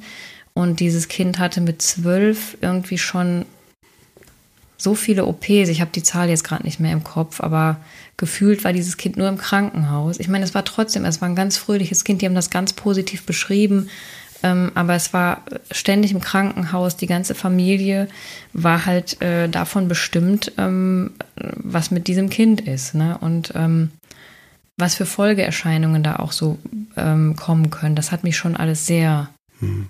ernüchtert und runtergezogen. Ja. Das fand ich schon ähm, ja, Sehr also schwierig. Ich, ja, also ich kann das noch nur ergänzen, was du da sagst. Äh, ich habe das auch so wahrgenommen, die Zeit. Wir haben uns, ähm, ich habe die so in Erinnerung, dass wir da sehr wertschätzend, verständnisvoll und achtsam mit uns umgegangen sind, ähm, dass wir da geguckt haben, was braucht der andere gerade in dem Moment. Und ähm, das fand ich nochmal sehr, sehr, sehr bezeichnend. Ähm, ich persönlich hatte das Gefühl, mit der Diagnose da in dem Pränatalzentrum war das so, als wenn man ähm, wie äh, in, in der Realität, wenn man so seinen Weg geht, plötzlich ähm, auf so eine Abzweigung kommt. Und äh, das dann nicht mehr so ist, wie man sich das vorstellt. Ne? Also so würde ich äh, gefühlt sagen, ist Trauma. Ja, so für mich war das so. Ähm, also für mich war es wie eine traumatische Erfahrung, würde ich schon sagen. Also es ist nur noch ein Funktionieren. Es ist ein, was auf einer rationalen Ebene, auf einer Gefühlsebene kam ich zu dem Zeitpunkt nicht mit. Ich habe mich ständig überfordert gefühlt. Einfach überfordert deswegen, weil äh, wie geht's Mareike damit, wie geht's mir damit? Äh, die Entscheidungen, die wir treffen müssen, sind ein Leben lang in beide Richtungen das Kind töten, um es mal runterzubrechen, oder das Kind ähm, willkommen heißen und eventuell ähm, für alle eventuell das Leben so sehr prägen, dass äh, man aus meiner subjektiven Sicht jetzt gesehen, das spricht, das heißt jetzt, es soll es bitte nicht alle anderen Menschen mit, mit einbeziehen, ähm, auch dann natürlich stigmatisiert, also vorge, vorgezeichnet. Und mir war tatsächlich klar mit dem zweiten Gespräch, das war übrigens an dem Tag, als in Frankreich das Flugzeug in die Berge zerschellt ist, wurde auch der Co-Pilot das Flugzeug Ach, in die Berge, genau, genau der Tag, an dem Dienstag, war das war ein Dienstag, meine ich, ähm, und da waren wir bei dieser Neurologin, als sie das erzählt hat, hat, da habe ich mich anders gefühlt gefühlt. Da war ich nicht wütend. Da habe ich genau das, was ich gefühlt hatte innerlich, hat sie ausgesprochen. Also sie hat ja auch in Kanada die lange Zeit in dem Bereich gearbeitet und als sie dann wieder kam und in Düsseldorf sehr, sehr, sehr viel und ausschließlich, glaube ich, solche Fälle gemacht hat, ähm, hatte ich das Gefühl, boah, ja, super, das ist, das gab mir mehr so das Gefühl von, ähm, so stelle ich mir das wirklich auch vor, also dass das passiert. Sie hat, sie hat nicht gesagt, alles ist schlecht. Das hat sie nicht gesagt. Sie hat gesagt, das kann genauso gut so ausgehen, also im Sinne von, dass dann das Kind auch ein paar Schritte laufen kann, so hat sie es formuliert, also von der einen Ecke zum anderen, aber wird sicherlich jetzt keine Waldspaziergänge machen von mehreren Kilometern, dann mit Einnässen, Einkoten, das kann trotzdem sein mit den, also das und wie du das ja gerade auch ausgeführt hast. Und als ich da rauskam, war mir klar, ja, so, das war auch mein, mein Gefühl zu der Sache. Und dann war bei mir aber auch ganz schnell die Antwort da. Ne? Und das ist übrigens auch was, fand ich ganz spannend. Ich weiß gar nicht, mal, ob ich dir das da schon gesagt habe. Ich weiß, dass es mir schwer fiel, als in mir was klar war und ich noch nicht wusste, ob ich das vermitteln kann, weil ich wollte Mareike nicht zu sehr beeinflussen. Das weil ist ja genau war, der Punkt wahrscheinlich. Das ja. ist das ja, weißt du, weil du willst ja nicht den anderen direkt mit deiner Meinung, weil du hast ja, da, gibst ja dann eine Richtung schon vor. Ne? Aber Entschuldigung, wenn ja. ich unterbreche, aber man kann sich es wahrscheinlich schon denken. Aber was war denn dein Gedanke dann in dem Moment? Ja, also mein Gedanke war in dem Moment, wenn ich das mache, ist das mein Untergang. Also es ist mein Untergang im Sinne von, dann hätte ich nicht mehr meine Arbeit ausführen können auf Dauer. Was das wäre jetzt noch zu verschmerzen. Also das würde ich für so ein Kind auch in Kauf nehmen. Aber ich bin davon überzeugt, ähm, da wäre ich ähm, selber dran zugrunde Grunde gegangen. Man darf ja auch nicht vergessen, wie gesagt, du hattest ja auch schon einen Sohn, ne? Der, mhm. der ja auch von wahrscheinlich beeinträchtigt geworden Gen Genau, geworden ja, genau, ne? Also ich bin davon überzeugt, dass alle sich reingestürzt hätten mit voller Inbrunst, mit voller Herzensgüte und Liebe und Zuneigung, um das alles zu stemmen und zu schaffen. Da bin ich felsenfest von überzeugt. Aber ich weiß, dass der Weg, den wir eingeschlagen hätten, der hätte wirklich dazu geführt, dass ich, äh, dass ich das, ähm, äh, wer weiß, vielleicht nicht mehr da gewesen wäre. Also das war wirklich ein ganz starkes Gefühl, wie man das so, das muss ich so gestehen, habe ich zwischendurch, dass ich weiß, wenn ich das mache, dann ähm, wird es mir nicht gut gehen oder dann führt mich das in eine Richtung, die äh, die wäre der Untergang. Also ganz klar jetzt hier an der Stelle Bauchgefühl, ne? Ja, war sofort, genau, das war sofort Untergang. Also der Weg ist Untergang. Ne? Okay. Aber das war natürlich dann die für mich innerlich, innerlich die Frage, kann ich sowas schon äußern? Weil wir waren gerade aus dem Gespräch raus, ich weiß das gar nicht mehr, Mike, weißt du das noch? Ja? Äh, du hast mir das da noch nicht gesagt. Okay. Ne? Weil mir war auch wichtig, nicht zu sehr Maike zu beeinflussen. Und das fand ich auch sehr, sehr, sehr, muss ich sagen, ähm, äh, finde ich Wahnsinn, dass wir uns auch sehr, wie sagt man, sensibel und sensitiv miteinander umgegangen sind. Also wir hatten immer ganz offen ausgesprochen, dass wir äh, egal wie der andere sich entscheidet, dass wir trotzdem, ähm, wie soll ich das sagen, ähm, wie haben wir das formuliert damals auch schon, ähm, dass wir das auf jeden Fall akzeptieren, wertschätzen und irgendwie eine Lösung finden. Aber natürlich nicht wissen, wo die Reise dann hinführt. Mhm. Weil wenn für mich ja schon dann in dem Moment klar war, das ist für mich der Untergang und Mareike sich dann entschieden hätte, ich entscheide mich für das Kind, dass dann das alle weiteren Konsequenzen nach sich gezogen hätte wahrscheinlich. Ne? Also im Sinne von Trennung, Fragezeichen. Trotzdem äh, kümmere ich mich um das Kind weiter. Ne? Und wer weiß, ob ich nicht, ob das dann trotzdem dann in die Richtung gegangen wäre. Ne? Also das ist äh, wie so ein Untergang gefühlt. Ne? Aber das ist aber eine ganz andere Geschichte. Das waren jetzt so meine Gedanken, die ich in dem Moment so Natürlich. in dem Moment da hatte. Und äh, damit möchte ich einfach auch, deswegen führe ich die hier auch so sehr aus, deutlich machen, wie man sich in so einer Situation gefühlt hat. Das kann ja, ich auch genauso gut wieder mich da rein fühlen in der Situation. Und deswegen war ich ganz froh, dass das Modul von Franz da war.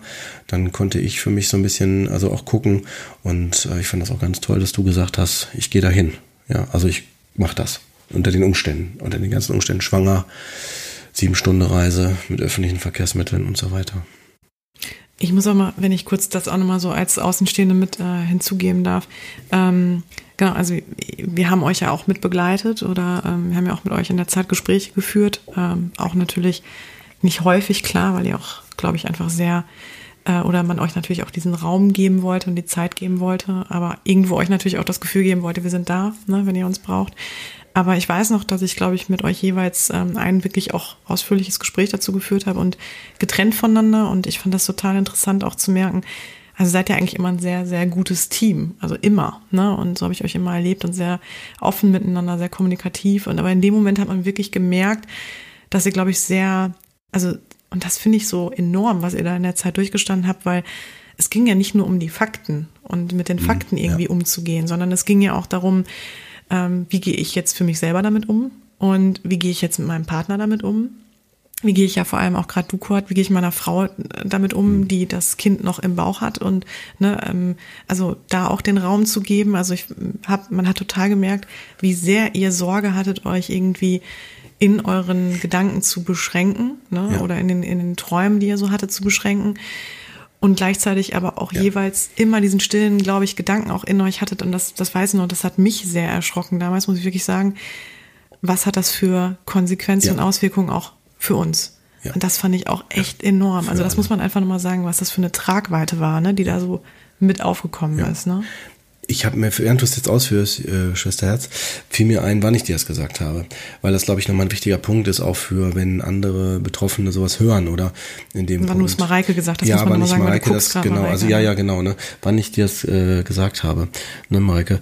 Ähm, und zwar war das in der ähm, Beratungsstelle, in der Schwangerschaftsberatung. Da hat nämlich die äh, Begleitung nämlich uns jeweils gefragt, was so die Ergebnisse sind, wo wir gerade stehen, wie wir uns fühlen. Und ich weiß noch, dass ich da einen ganz wichtigen Satz gesagt habe, ne, Genau, aber ich will jetzt noch nicht vorgreifen. Wir waren gerade an dem Punkt, ähm, glaube ich, dass du sagst, du warst bei Franz und dann. Aber sonst bleib doch ruhig da, sonst ja. wird das vielleicht auch zu durcheinander. Alles klar. Wann ja, war also denn dieser Termin? Der vom, Termin, vom der Ablauf? war, ich, der war, also wir haben, wir waren mit der sehr engen Kontakt. Ich glaube, wir hatten fast wöchentlich oder alle zwei Wochen einen Termin, sehr engmaschig in der Zeit, weil die Entscheidung ja noch so, äh, ja, also es mussten ja schon Entscheidungen getroffen werden. Und ähm, wir haben ihr gesagt, dass die und die Termine anstehen. Dann haben wir die Termine so gepeilt, angepeilt, dass direkt, glaube ich, zeitnah nach Franz Rupert, das war der letzte, ähm, den wir noch so wahrgenommen hatten, ähm, dann uns wieder eine, ich glaube, der war Sonntag der Termin mit Franz Rupert und Mittwoch hatten wir schon wieder eine Beratungsstelle, irgendwie so. Und dann hat sie uns halt gefragt, wo wir denn so stehen. Und ich weiß, dass du wurdest zuerst angehört, was ich auch gut fand, da war ich ja froh drum. Und als ich dann hinterher gefragt worden bin, wo ich da, wie ich das denn so sehe, dann habe ich das auch nochmal, wie ich das jetzt hier so ausführe, da auch ausgeführt und habe aber auch gleichzeitig gesagt, dann sollte sich meine Frau dafür entscheiden, das Kind auszutragen, muss ich sagen, das habe ich tatsächlich, ich habe das, was ich gefühlt habe, ungefiltert ausgesprochen, habe gesagt, äh, dann äh, korrigiere mich, wenn ich das jetzt falsch wiedergebe, ne? aber dann habe ich gesagt, dann bin ich da zu schwach. Ich kann das, ich schaffe das nicht und ich kann dich da nicht begleiten. Ne? So für das, also diese Kraft kann ich nicht mitbringen. Ne? Da wie, bin ich nicht war, der Richtige. Wie war das denn für dich, Mareike?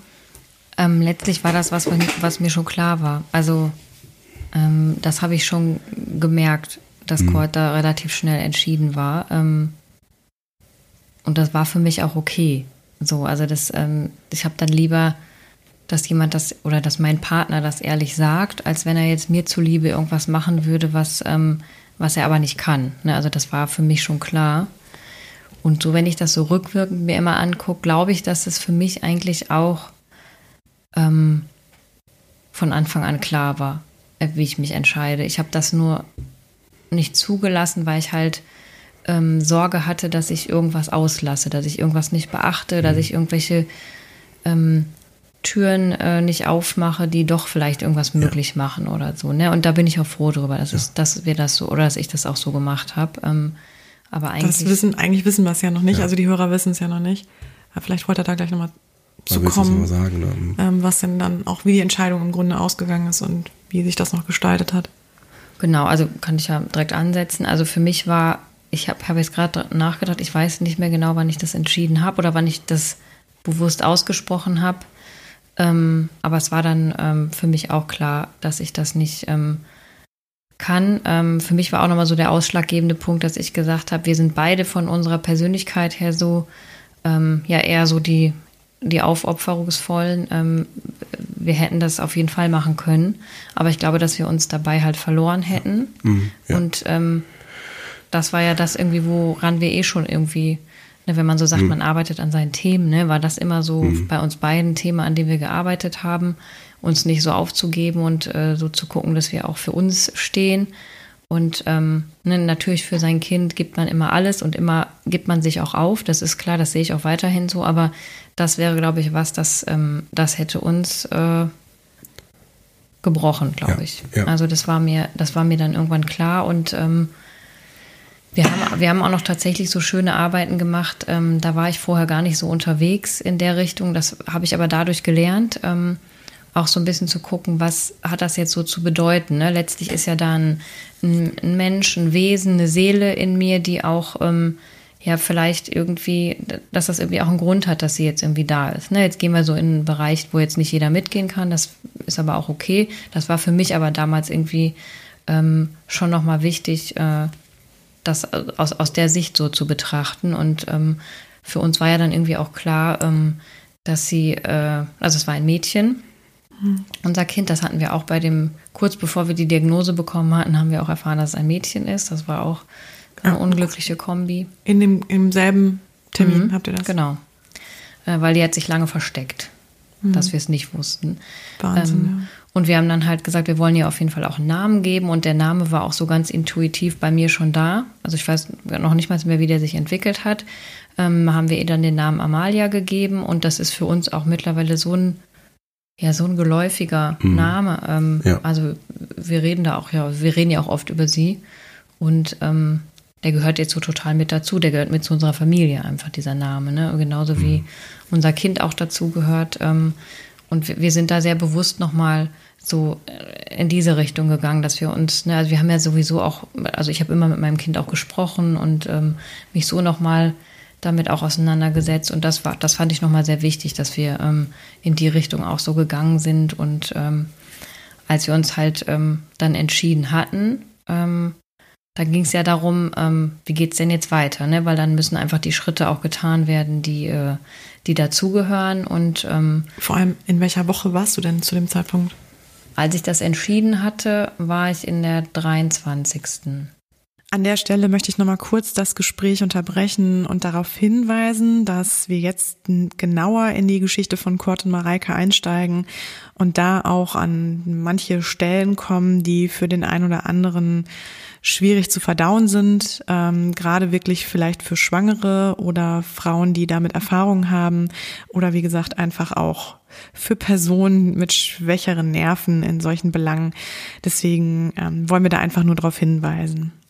Ähm, ja, also es ging ja jetzt darum, ähm, sozusagen die Schritte zu planen, ähm, wo der sogenannte Fetozid stattfinden kann. Ähm, das ist was, was äh, viele Krankenhäuser nicht machen, aus, ähm, ja, sei es aus religiösen Gründen, wenn das halt religiöse Häuser sind, ähm, oder auch aus eigener Überzeugung heraus. Ähm, das heißt, da mussten wir erstmal jemanden finden. Das war aber relativ schnell klar, dass das äh, die Pränatalpraxis macht. Ähm, und dann geht es darum, eine Klinik zu finden, um die Geburt ähm, durchzuführen. Und das war was, was ich sehr ernüchternd und erschreckend fand. Äh, es ist nämlich so, dass das Kliniken auch ablehnen, eben auch, äh, also gerade katholische Häuser lehnen das eben ab aufgrund der, des religiösen Hintergrunds, konnte ich noch so ein bisschen verstehen, aber ähm, es wird auch von Kliniken einfach ohne Begründung abgelehnt, die keinen ähm, religiösen Hintergrund haben, einfach weil die das dann nicht machen.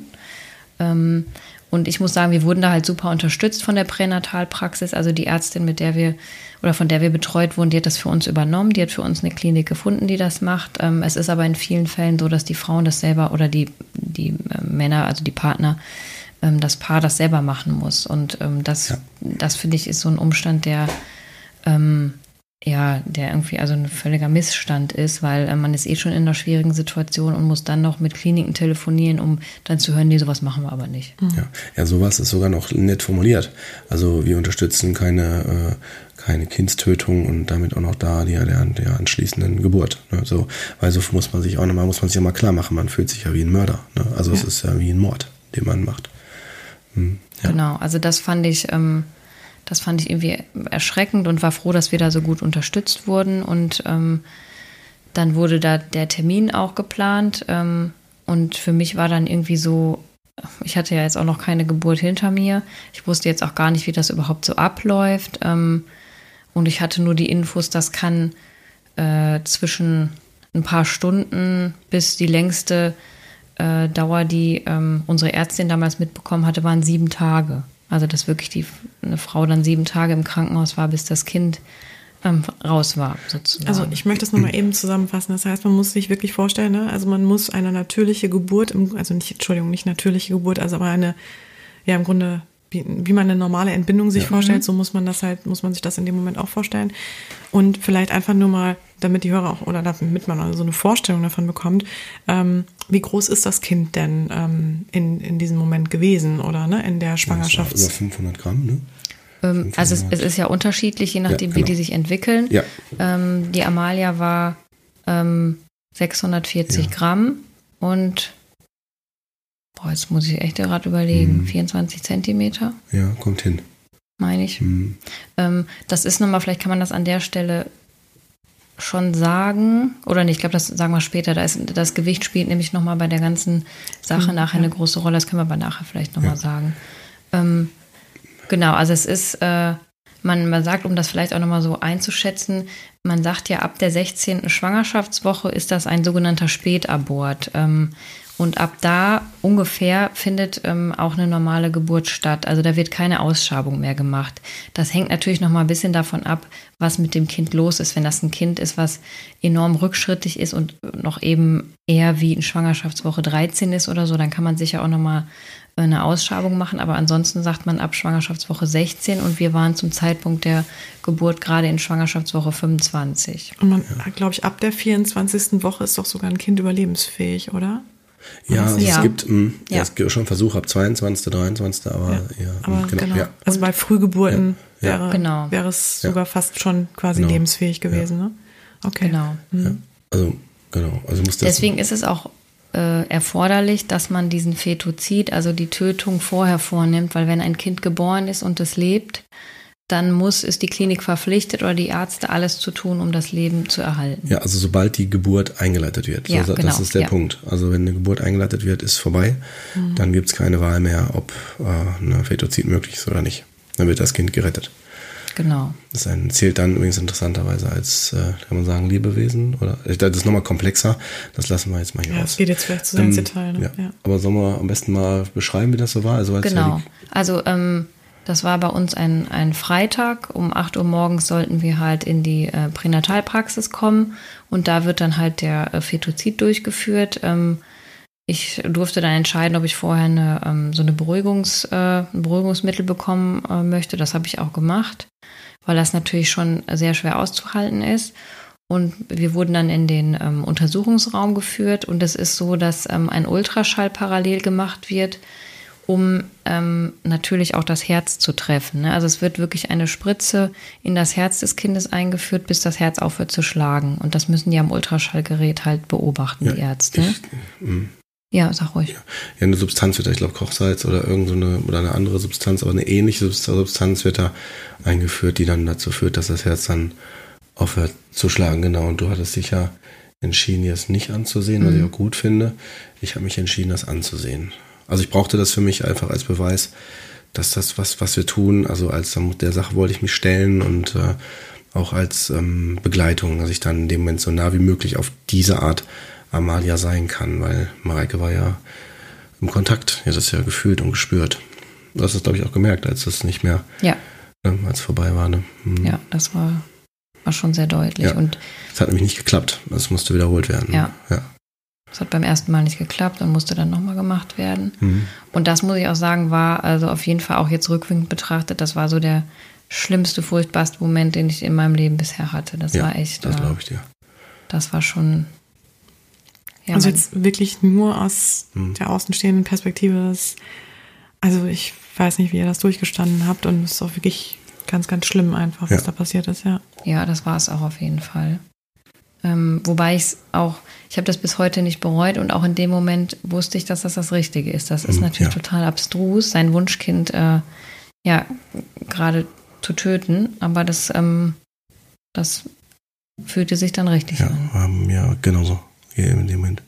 mir war ganz wichtig, dir nahe zu sein, dann, ähm, also dir, dir alles, was, was möglich ist, dann äh, zu geben, ne? also was du brauchtest das fing dann an mit einem Glas Wasser oder dann ne, hast du dann erstmal, du glaubst, du durftest schon, nee, du musst, glaube ich, sitzen, durftest nicht stehen oder irgendwie so, da waren so Einschränkungen und dann ähm, wegen der Substanz und dann ähm, kam ja nochmal unsere Begleitung von der, ähm, fand ich auch ganz toll, von der Beratungsstelle.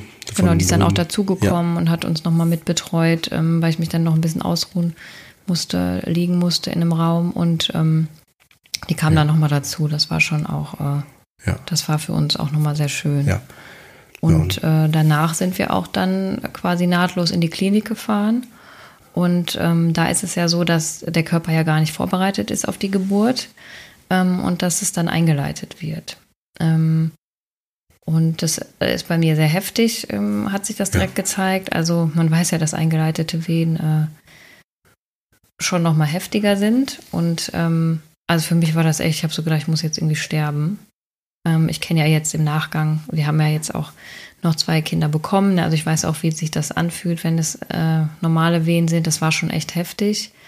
Und ähm, der Vorteil in unserem Fall war dann natürlich, dass ich jede ähm, Schmerzmedikation äh, nehmen durfte. Das hat aber alles nichts gebracht und ähm, ich konnte nicht sofort eine PDA bekommen, weil die, der Anästhesist war halt in äh, Geburten gerade ähm, beschäftigt und das geht natürlich vor, das war mir schon auch klar. Ähm, dann habe ich aber irgendwann abends eine PDA bekommen und dann waren die Schmerzen auch vorbei. Das war dann ganz gut. Ähm, ich hatte die auch bis zur Geburt dann liegen, die PDA, und konnte immer nachspritzen.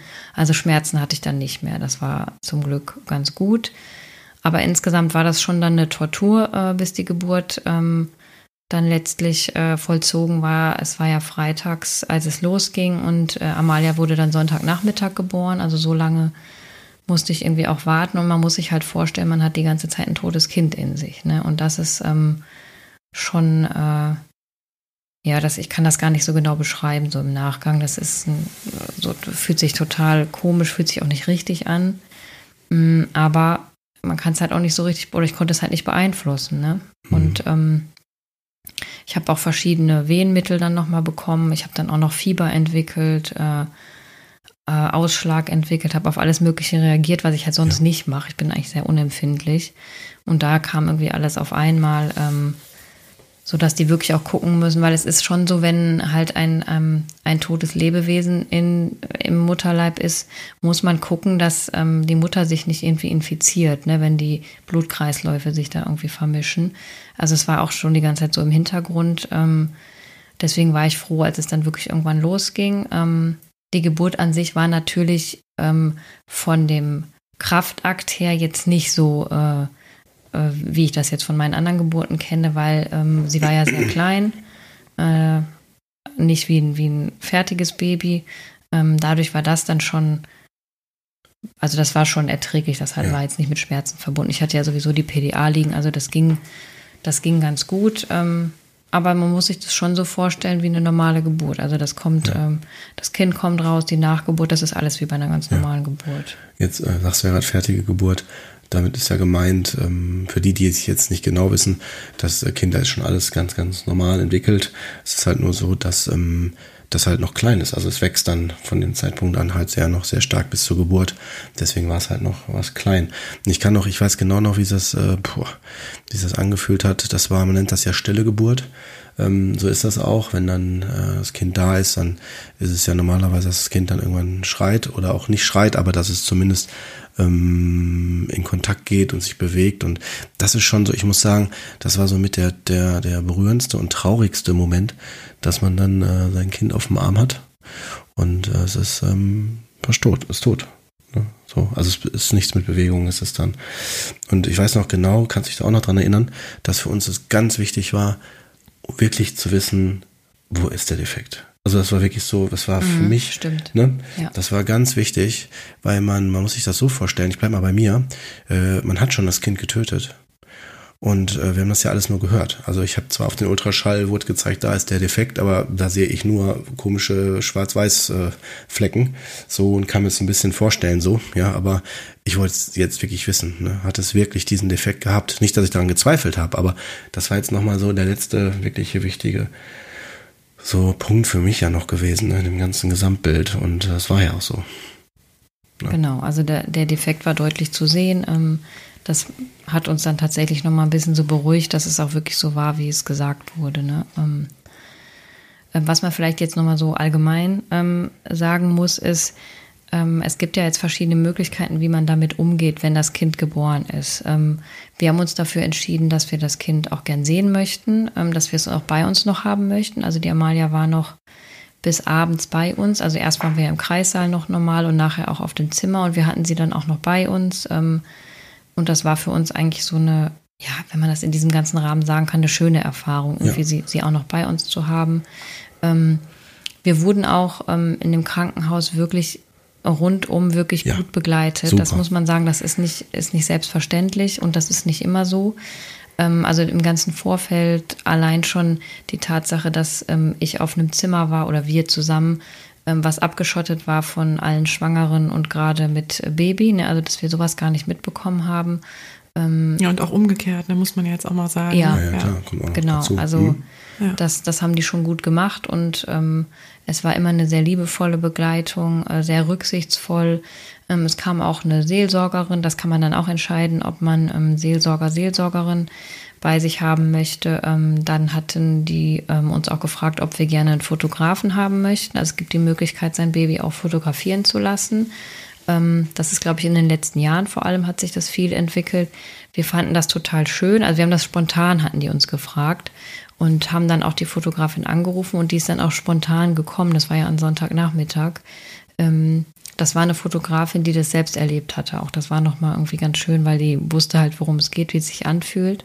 Und dann haben wir echt sehr schöne Fotos noch gemacht. Und das ist, finde ich, sehr wertvoll, weil da können wir heute immer noch mal ja. drauf gucken. Ja. Das macht es auch noch mal so ein bisschen echter, ne? weil Erinnerungen verblassen natürlich schon irgendwie ein bisschen. Mhm. Und so haben wir sie eben noch mal auf dem Foto und können immer noch mal so dahin gucken. Das war ähm, das war, finde ich, eine sehr schöne mhm. Sache. Ja, ähm, mhm. ja das ja. fand ich sehr wichtig. Fand ich auch. Ähm, also es war alles goldrichtig, haben uns da, finde ich, auch gut entschieden für die Umstände da, wie die Abläufe waren.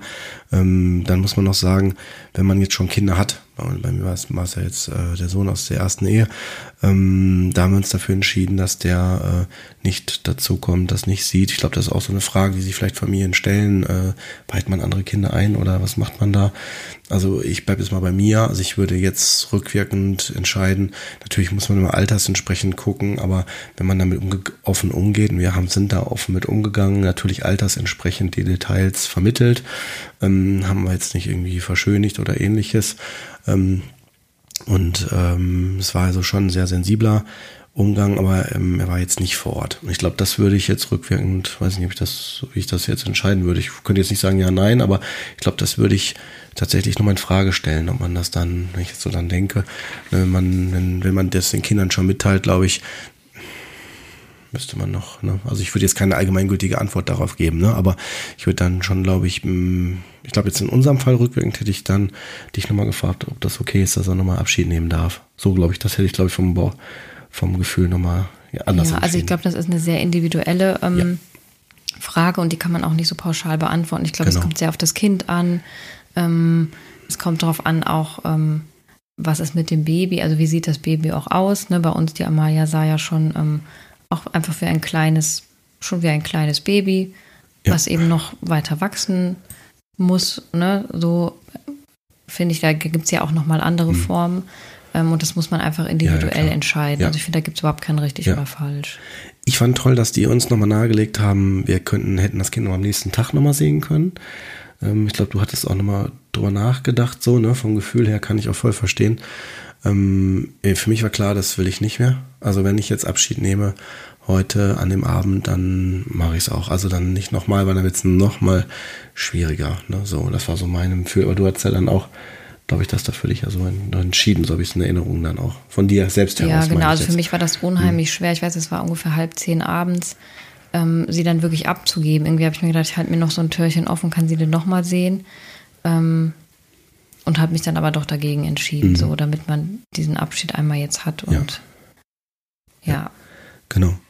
Ja, und dann geht es weiter wie bei, wenn man so will, ähm, wie bei allen anderen ähm, Geburten, also was jetzt die Mutter betrifft. Also du musst, glaube ich, ein, zwei Tage musst, glaube ich, noch warten oder so, ne? Dann Manchmal waren wir noch drinne. Ja, ich, ich, musste warten. Also es kommt ja immer, ist ja auch sehr individuell. Ich musste noch warten, weil ich halt sehr schlechte Kreislaufwerte hatte, ähm, wegen dem Fieber, was vorher da war. Und sie wollten einfach sicher gehen, dass ich wieder in Ordnung bin, ja. dass ich wieder stabilisiert bin. Das genau. war ja. der Hauptgrund, glaube ich. Ja. Und jetzt ist ja vielleicht noch ganz spannend ähm, oder interessant, ähm, was passiert dann mit dem, man nennt die ja Sternenkinder, ne? Genau, Stern- oder Schmetterlingskinder.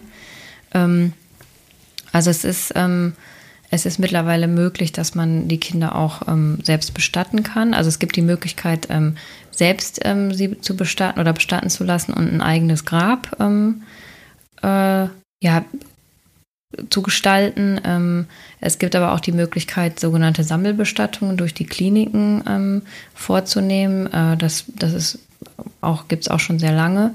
das findet so, ich glaube, drei zwei, dreimal oder viermal im Jahr statt bei der Klinik. Da gibt es immer im ortsansässigen Friedhof, ähm, gibt es halt so Sammelstellen dafür. Ähm, für uns war aber schnell klar, dass wir ein eigenes Grab gerne wollten ähm, und haben dann auch äh, das alles relativ schnell in die Wege geleitet und haben auch so eine kleine ähm, Beerdigung gestaltet, wo allerdings tatsächlich nur Cord und ich da waren. Also wir haben bewusst uns dafür entschieden, das jetzt nicht irgendwie groß aufzuhängen. Das war ja sowieso eine sehr ähm, ja persönliche Sache, die jetzt uns beide sehr betraf. Deswegen wollten wir das gerne so. Und wir haben dann auch die Seelsorgerin, die im Krankenhaus war, die hat dann für uns die Bestattung auch gemacht. Ähm wir hatten Texte geschrieben. Jeder, du hattest einen Text, ich hatte einen Text geschrieben, vorgelesen und genau, genau hatten dann, genau, wir hatten ja so süße, ähm, so selbstgestrickte von betroffenen Müttern, die haben dann so ähm, Sachen, so Socken und. Genau, das, das ist vielleicht, wenn ich da mal eben einsetzen ja. darf, nochmal ganz wichtig. Das finde mhm. ich auch eine ganz tolle Sache. Das ist vom ähm, Schmetterlingskinderverein. Ähm, die äh, setzen sich dafür ein und engagieren sich da eben ähm, von ehrenamtlichen äh, Menschen, die das gerne machen, eben sehr kleine äh, handgearbeitete ähm, Kleidungsstücke oder Deckchen oder kleine Spielzeuge oder so zu gestalten, ähm, die man halt äh, mit in das Grab äh, tun kann, weil ehrlich gesagt habe ich überhaupt nicht darüber nachgedacht, mhm, irgendwie ja. Kleidung mitzubringen. Da habe ich gar nicht dran gedacht. Ich weiß, meine ja. Schwester hatte eine Decke mitgebracht, ähm, aber die war dann letztlich auch irgendwie viel zu groß.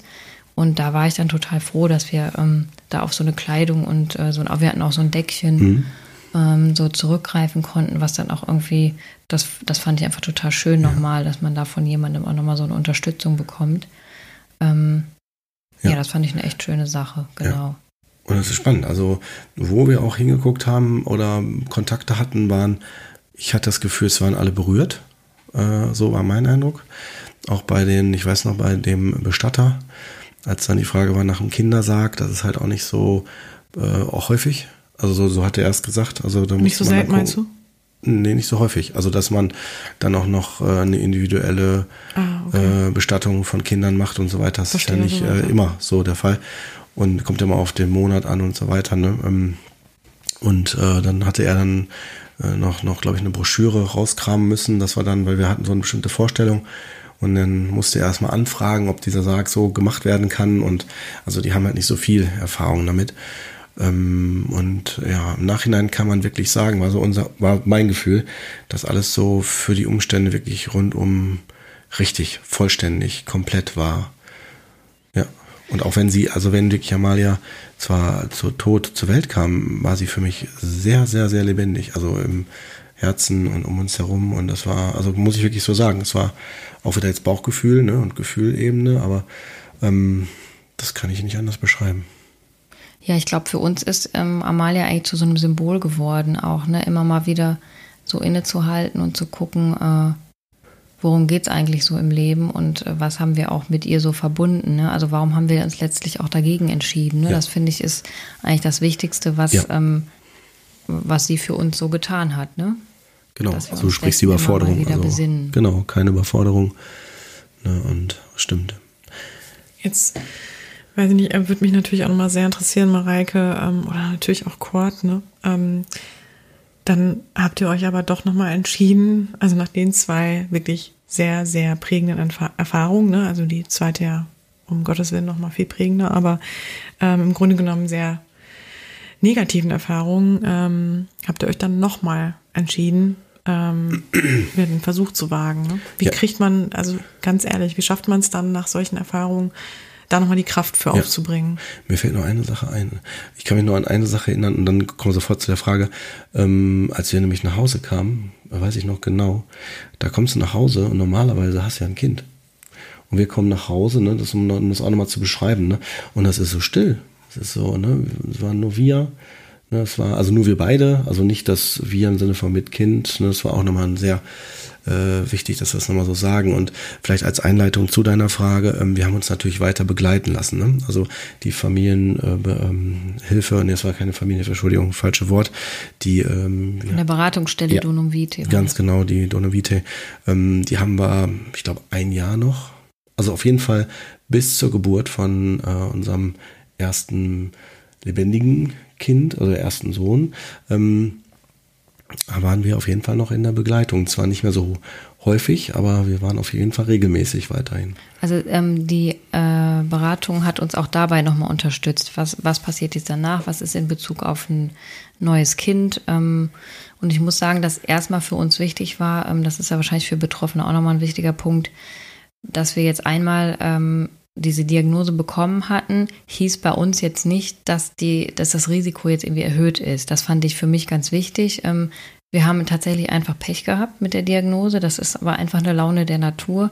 Wir hatten keine, ähm, keine Risikofaktoren. Also es war jetzt nichts irgendwie chromosomal oder so. Ich finde, das ist ja dann nochmal ähm, eine andere Sache in Bezug auf die Entscheidung, versuchen wir es wieder. Ne? Also wir wussten, die Karten werden neu gemischt und ähm, ja, uns war beiden aber auch wichtig, das war, ähm, dass das äh, weit, also das nächste Kind, wenn man so will, ne, dass das nicht so eine ähm, Kompensation wird, also nach dem Motto eine Ablenkung von der Trauer. Ich weiß, dass wir da sehr achtsam mit umgegangen sind, dass das nicht so schnell, ja. ne, also unser inneres Gefühl war auf jeden Fall ja, aber ich, das weiß ich noch genau, dass wir da sehr achtsam mit umgegangen sind mit dieser Frage ähm, wird das hier so ein, also dass, dass es nicht zu so einer Art Kompensation wird. Also nach dem Motto, äh, jetzt schnell ein neues Kind, damit wir von dem äh, verstorbenen Kind abgelenkt werden oder das dann irgendwie weg ist. So, also weg, also dieses Erlebnis, also dass es zu einem positiven Erlebnis kommt. Ne? Wobei ich muss sagen, dass das für mich eine sehr schwierige Zeit war, weil ich von meinem Bedürfnis her, ich hätte tatsächlich am liebsten sofort wieder losgelegt. Mhm.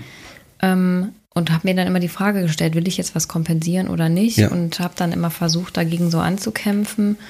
Ähm, ich weiß, dass ich mich sehr zurückgezogen hatte. Ähm, ich war erstmal im Mutterschutz. Das ist vielleicht nochmal so als Information für die Hörer auch vielleicht ähm, wichtig.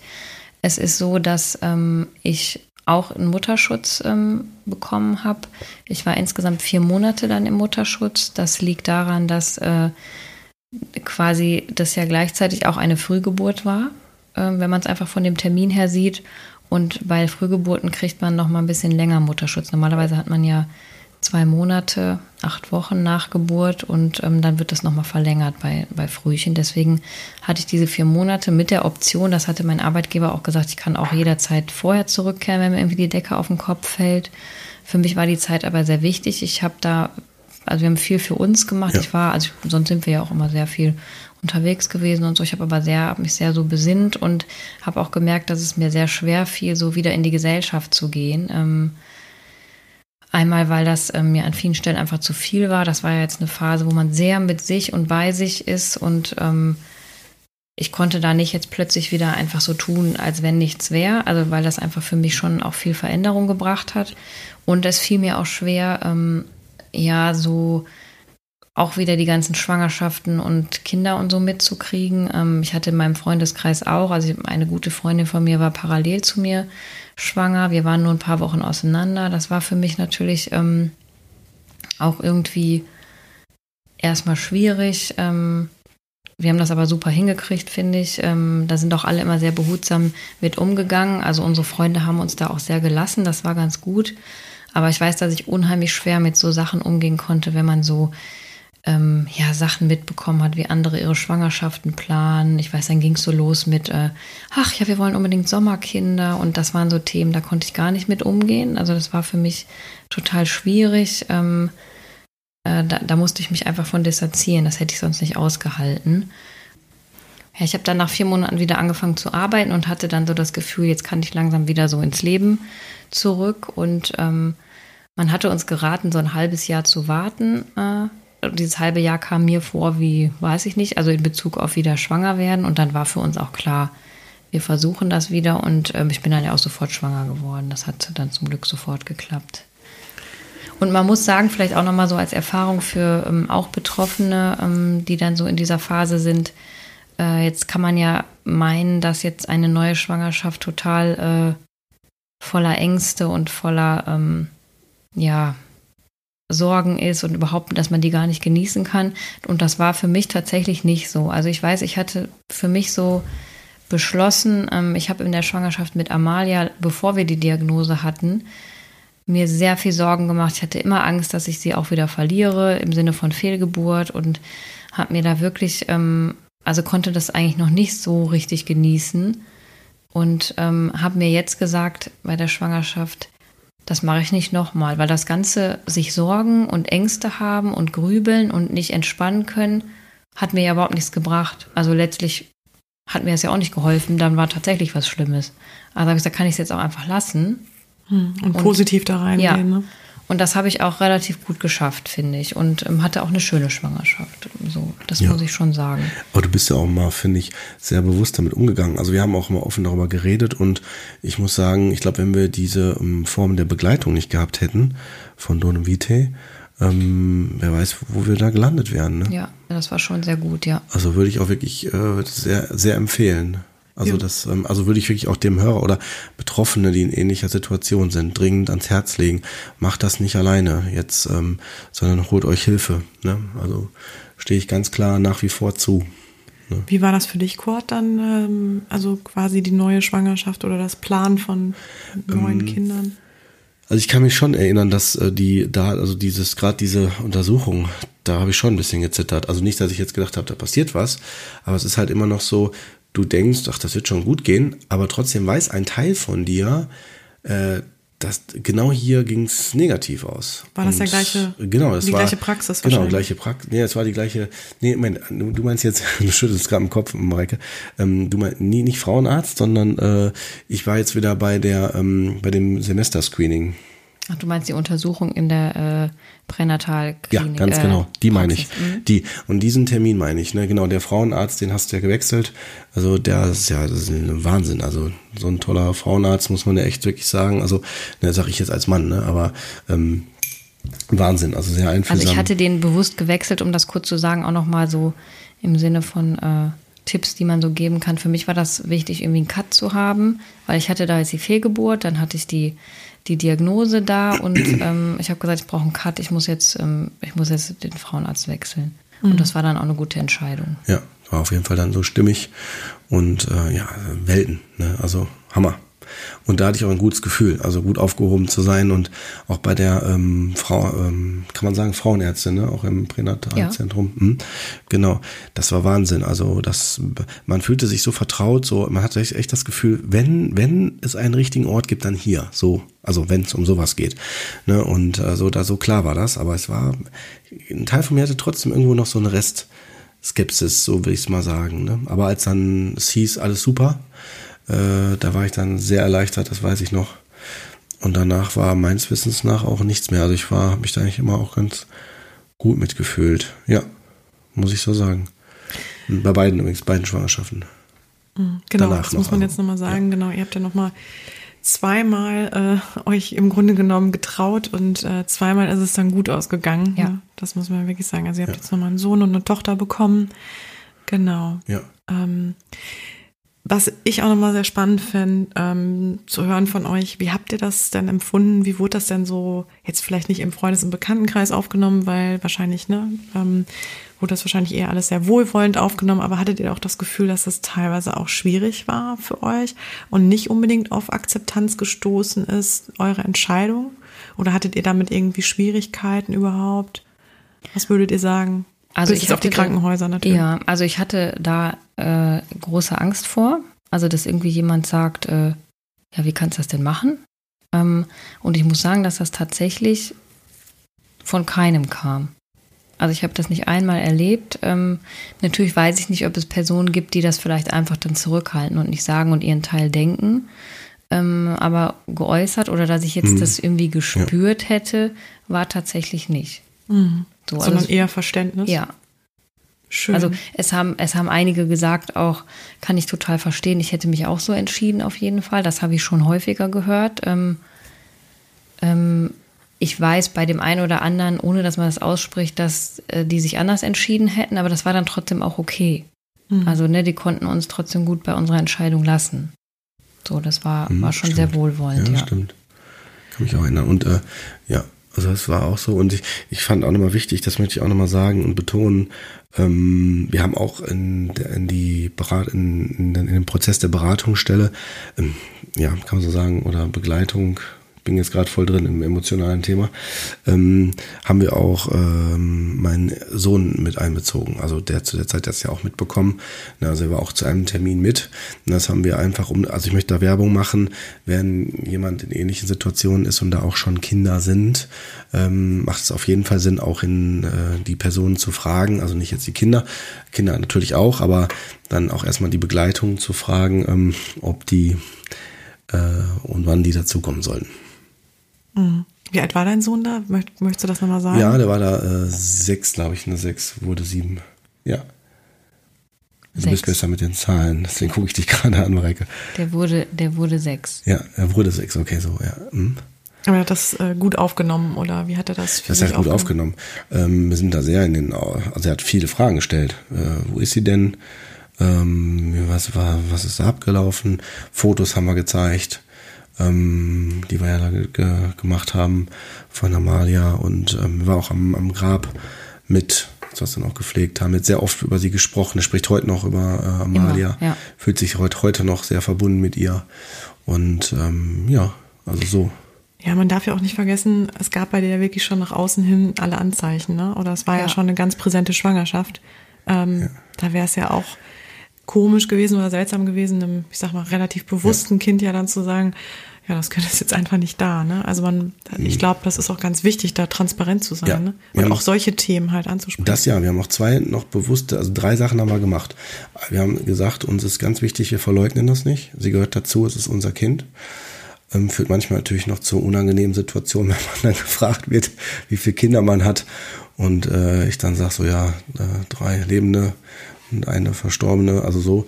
Also es ist dann... Ähm, schon nochmal ein anderes Gefühl, dann geht man schon einen anderen Kontakt. Und die zwei anderen Dinge, das eine ist, wir haben Verantwortung übernommen, dafür, dass wir uns dagegen entschieden haben, haben wir uns gesagt, wir übernehmen eine Patenschaft ähm, und haben jetzt ein, ein, so ein Patenkind, wo wir das dann übernehmen in Afrika. Mhm. Genau, das machen wir. Das finde ich ganz toll. Ja, es war uns ganz wichtig, in die Verantwortung da zu gehen auch. Und ähm, wir haben uns auch gesagt, ähm, der Geburtstag von Amalia wird ein Symboltag äh, wo wir dann für die Familie was machen. Also immer mit der Familie, also die Zeit für uns und eine Familienzeit draus machen. Ja. ja. Was unternehmen, mhm. was Schönes, irgendwas. Schöne Idee. Mhm. Ähm, also was uns auch wichtig war, ist, dass ähm, wir eine Geburtsurkunde von Amalia ähm, haben und auch für uns ähm, mit ins Familienbuch abheften können. Ähm, da ist es so, dass es auch noch gar nicht so lange überhaupt möglich ist. Ähm, seit 2013 gibt es die Möglichkeit, dass Kinder, die ähm, über 500 Gramm oder mindestens 500 Gramm äh, wiegen, ähm, dass man denen auch eine Geburtsurkunde ausstellen kann und die auch im Register ähm, eingetragen werden. Das finde ich ist auf jeden Fall schon mal ein äh, großer Fortschritt äh, in dem ganzen Bereich und war für uns, wie gesagt, auch sehr wichtig.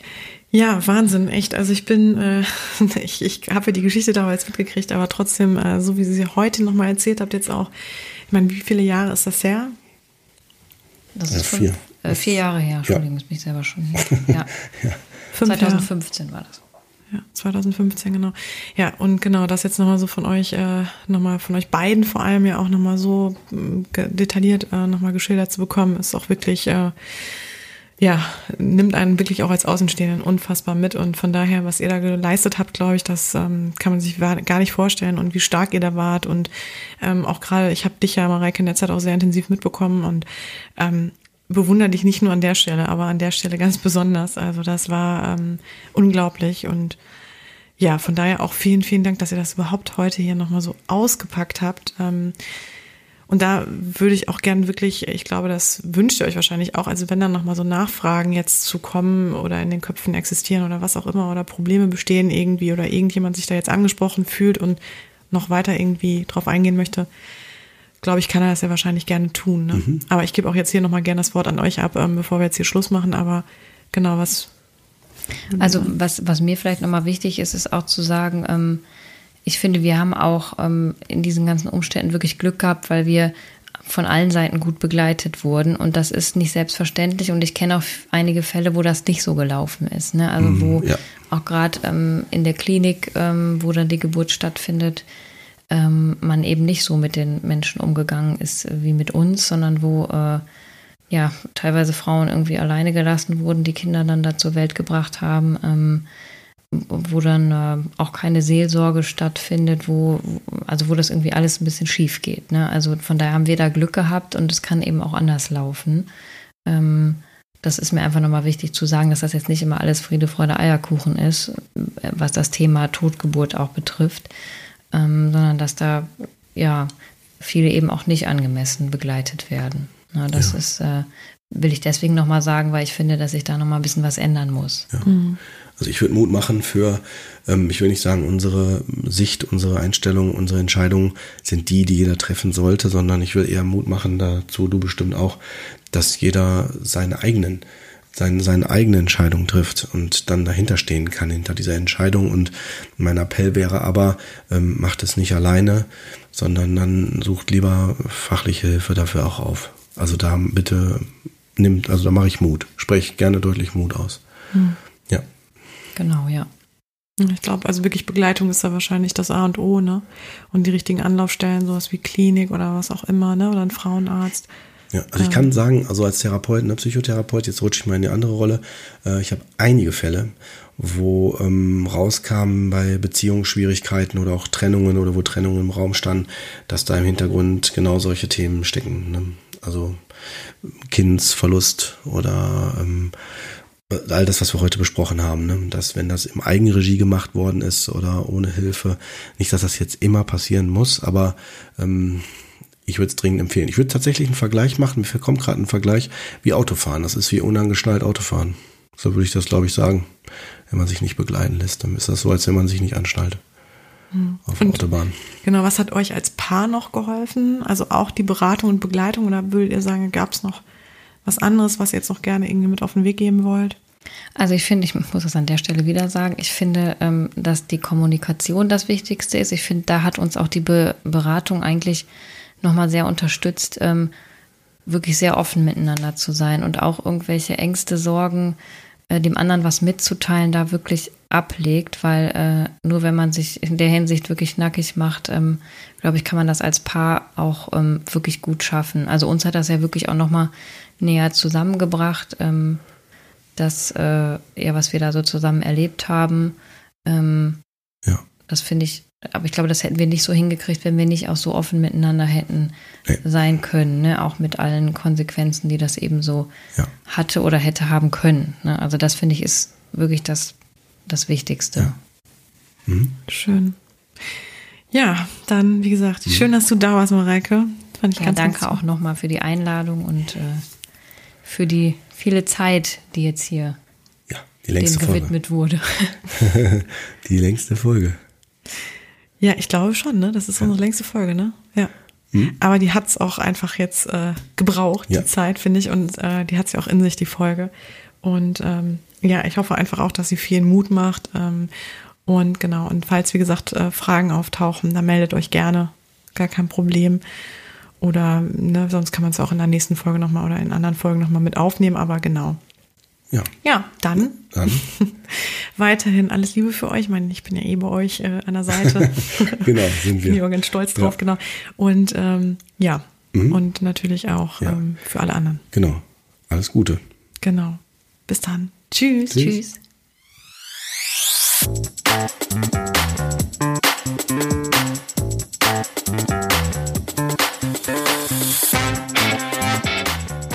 Damit sind wir schon wieder am Ende für heute. Schön, dass ihr mit dabei wart und vor allem heute auch so lang, denn das Thema war ja wirklich kein leichtes.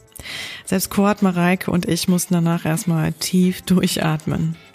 Naja, wie gesagt, ähm, sollten euch nun Fragen umtreiben, immer gern her damit. Meldet euch über unsere Homepage www.psychotriftcoach.de. Und sollte euch unser Podcast gefallen, dann gebt uns doch gern eure Sterne bei iTunes oder folgt uns bei Instagram, Facebook und Co. beziehungsweise empfehlt uns doch gern weiter. Und alle, die unseren Podcast mehr als nur gut finden, können vielleicht mal in unserem Shop vorbeischauen, in unserem eigenen Psychotrift Coach Shop. Den gibt's auch auf unserer Homepage www.psychotriftcoach.de und wer weiß, vielleicht äh, ist ja das ein oder andere ganz hilfreich. Ansonsten wünschen wir euch jetzt erstmal schöne zwei Wochen, denn dann hören wir uns wieder in alter Frische.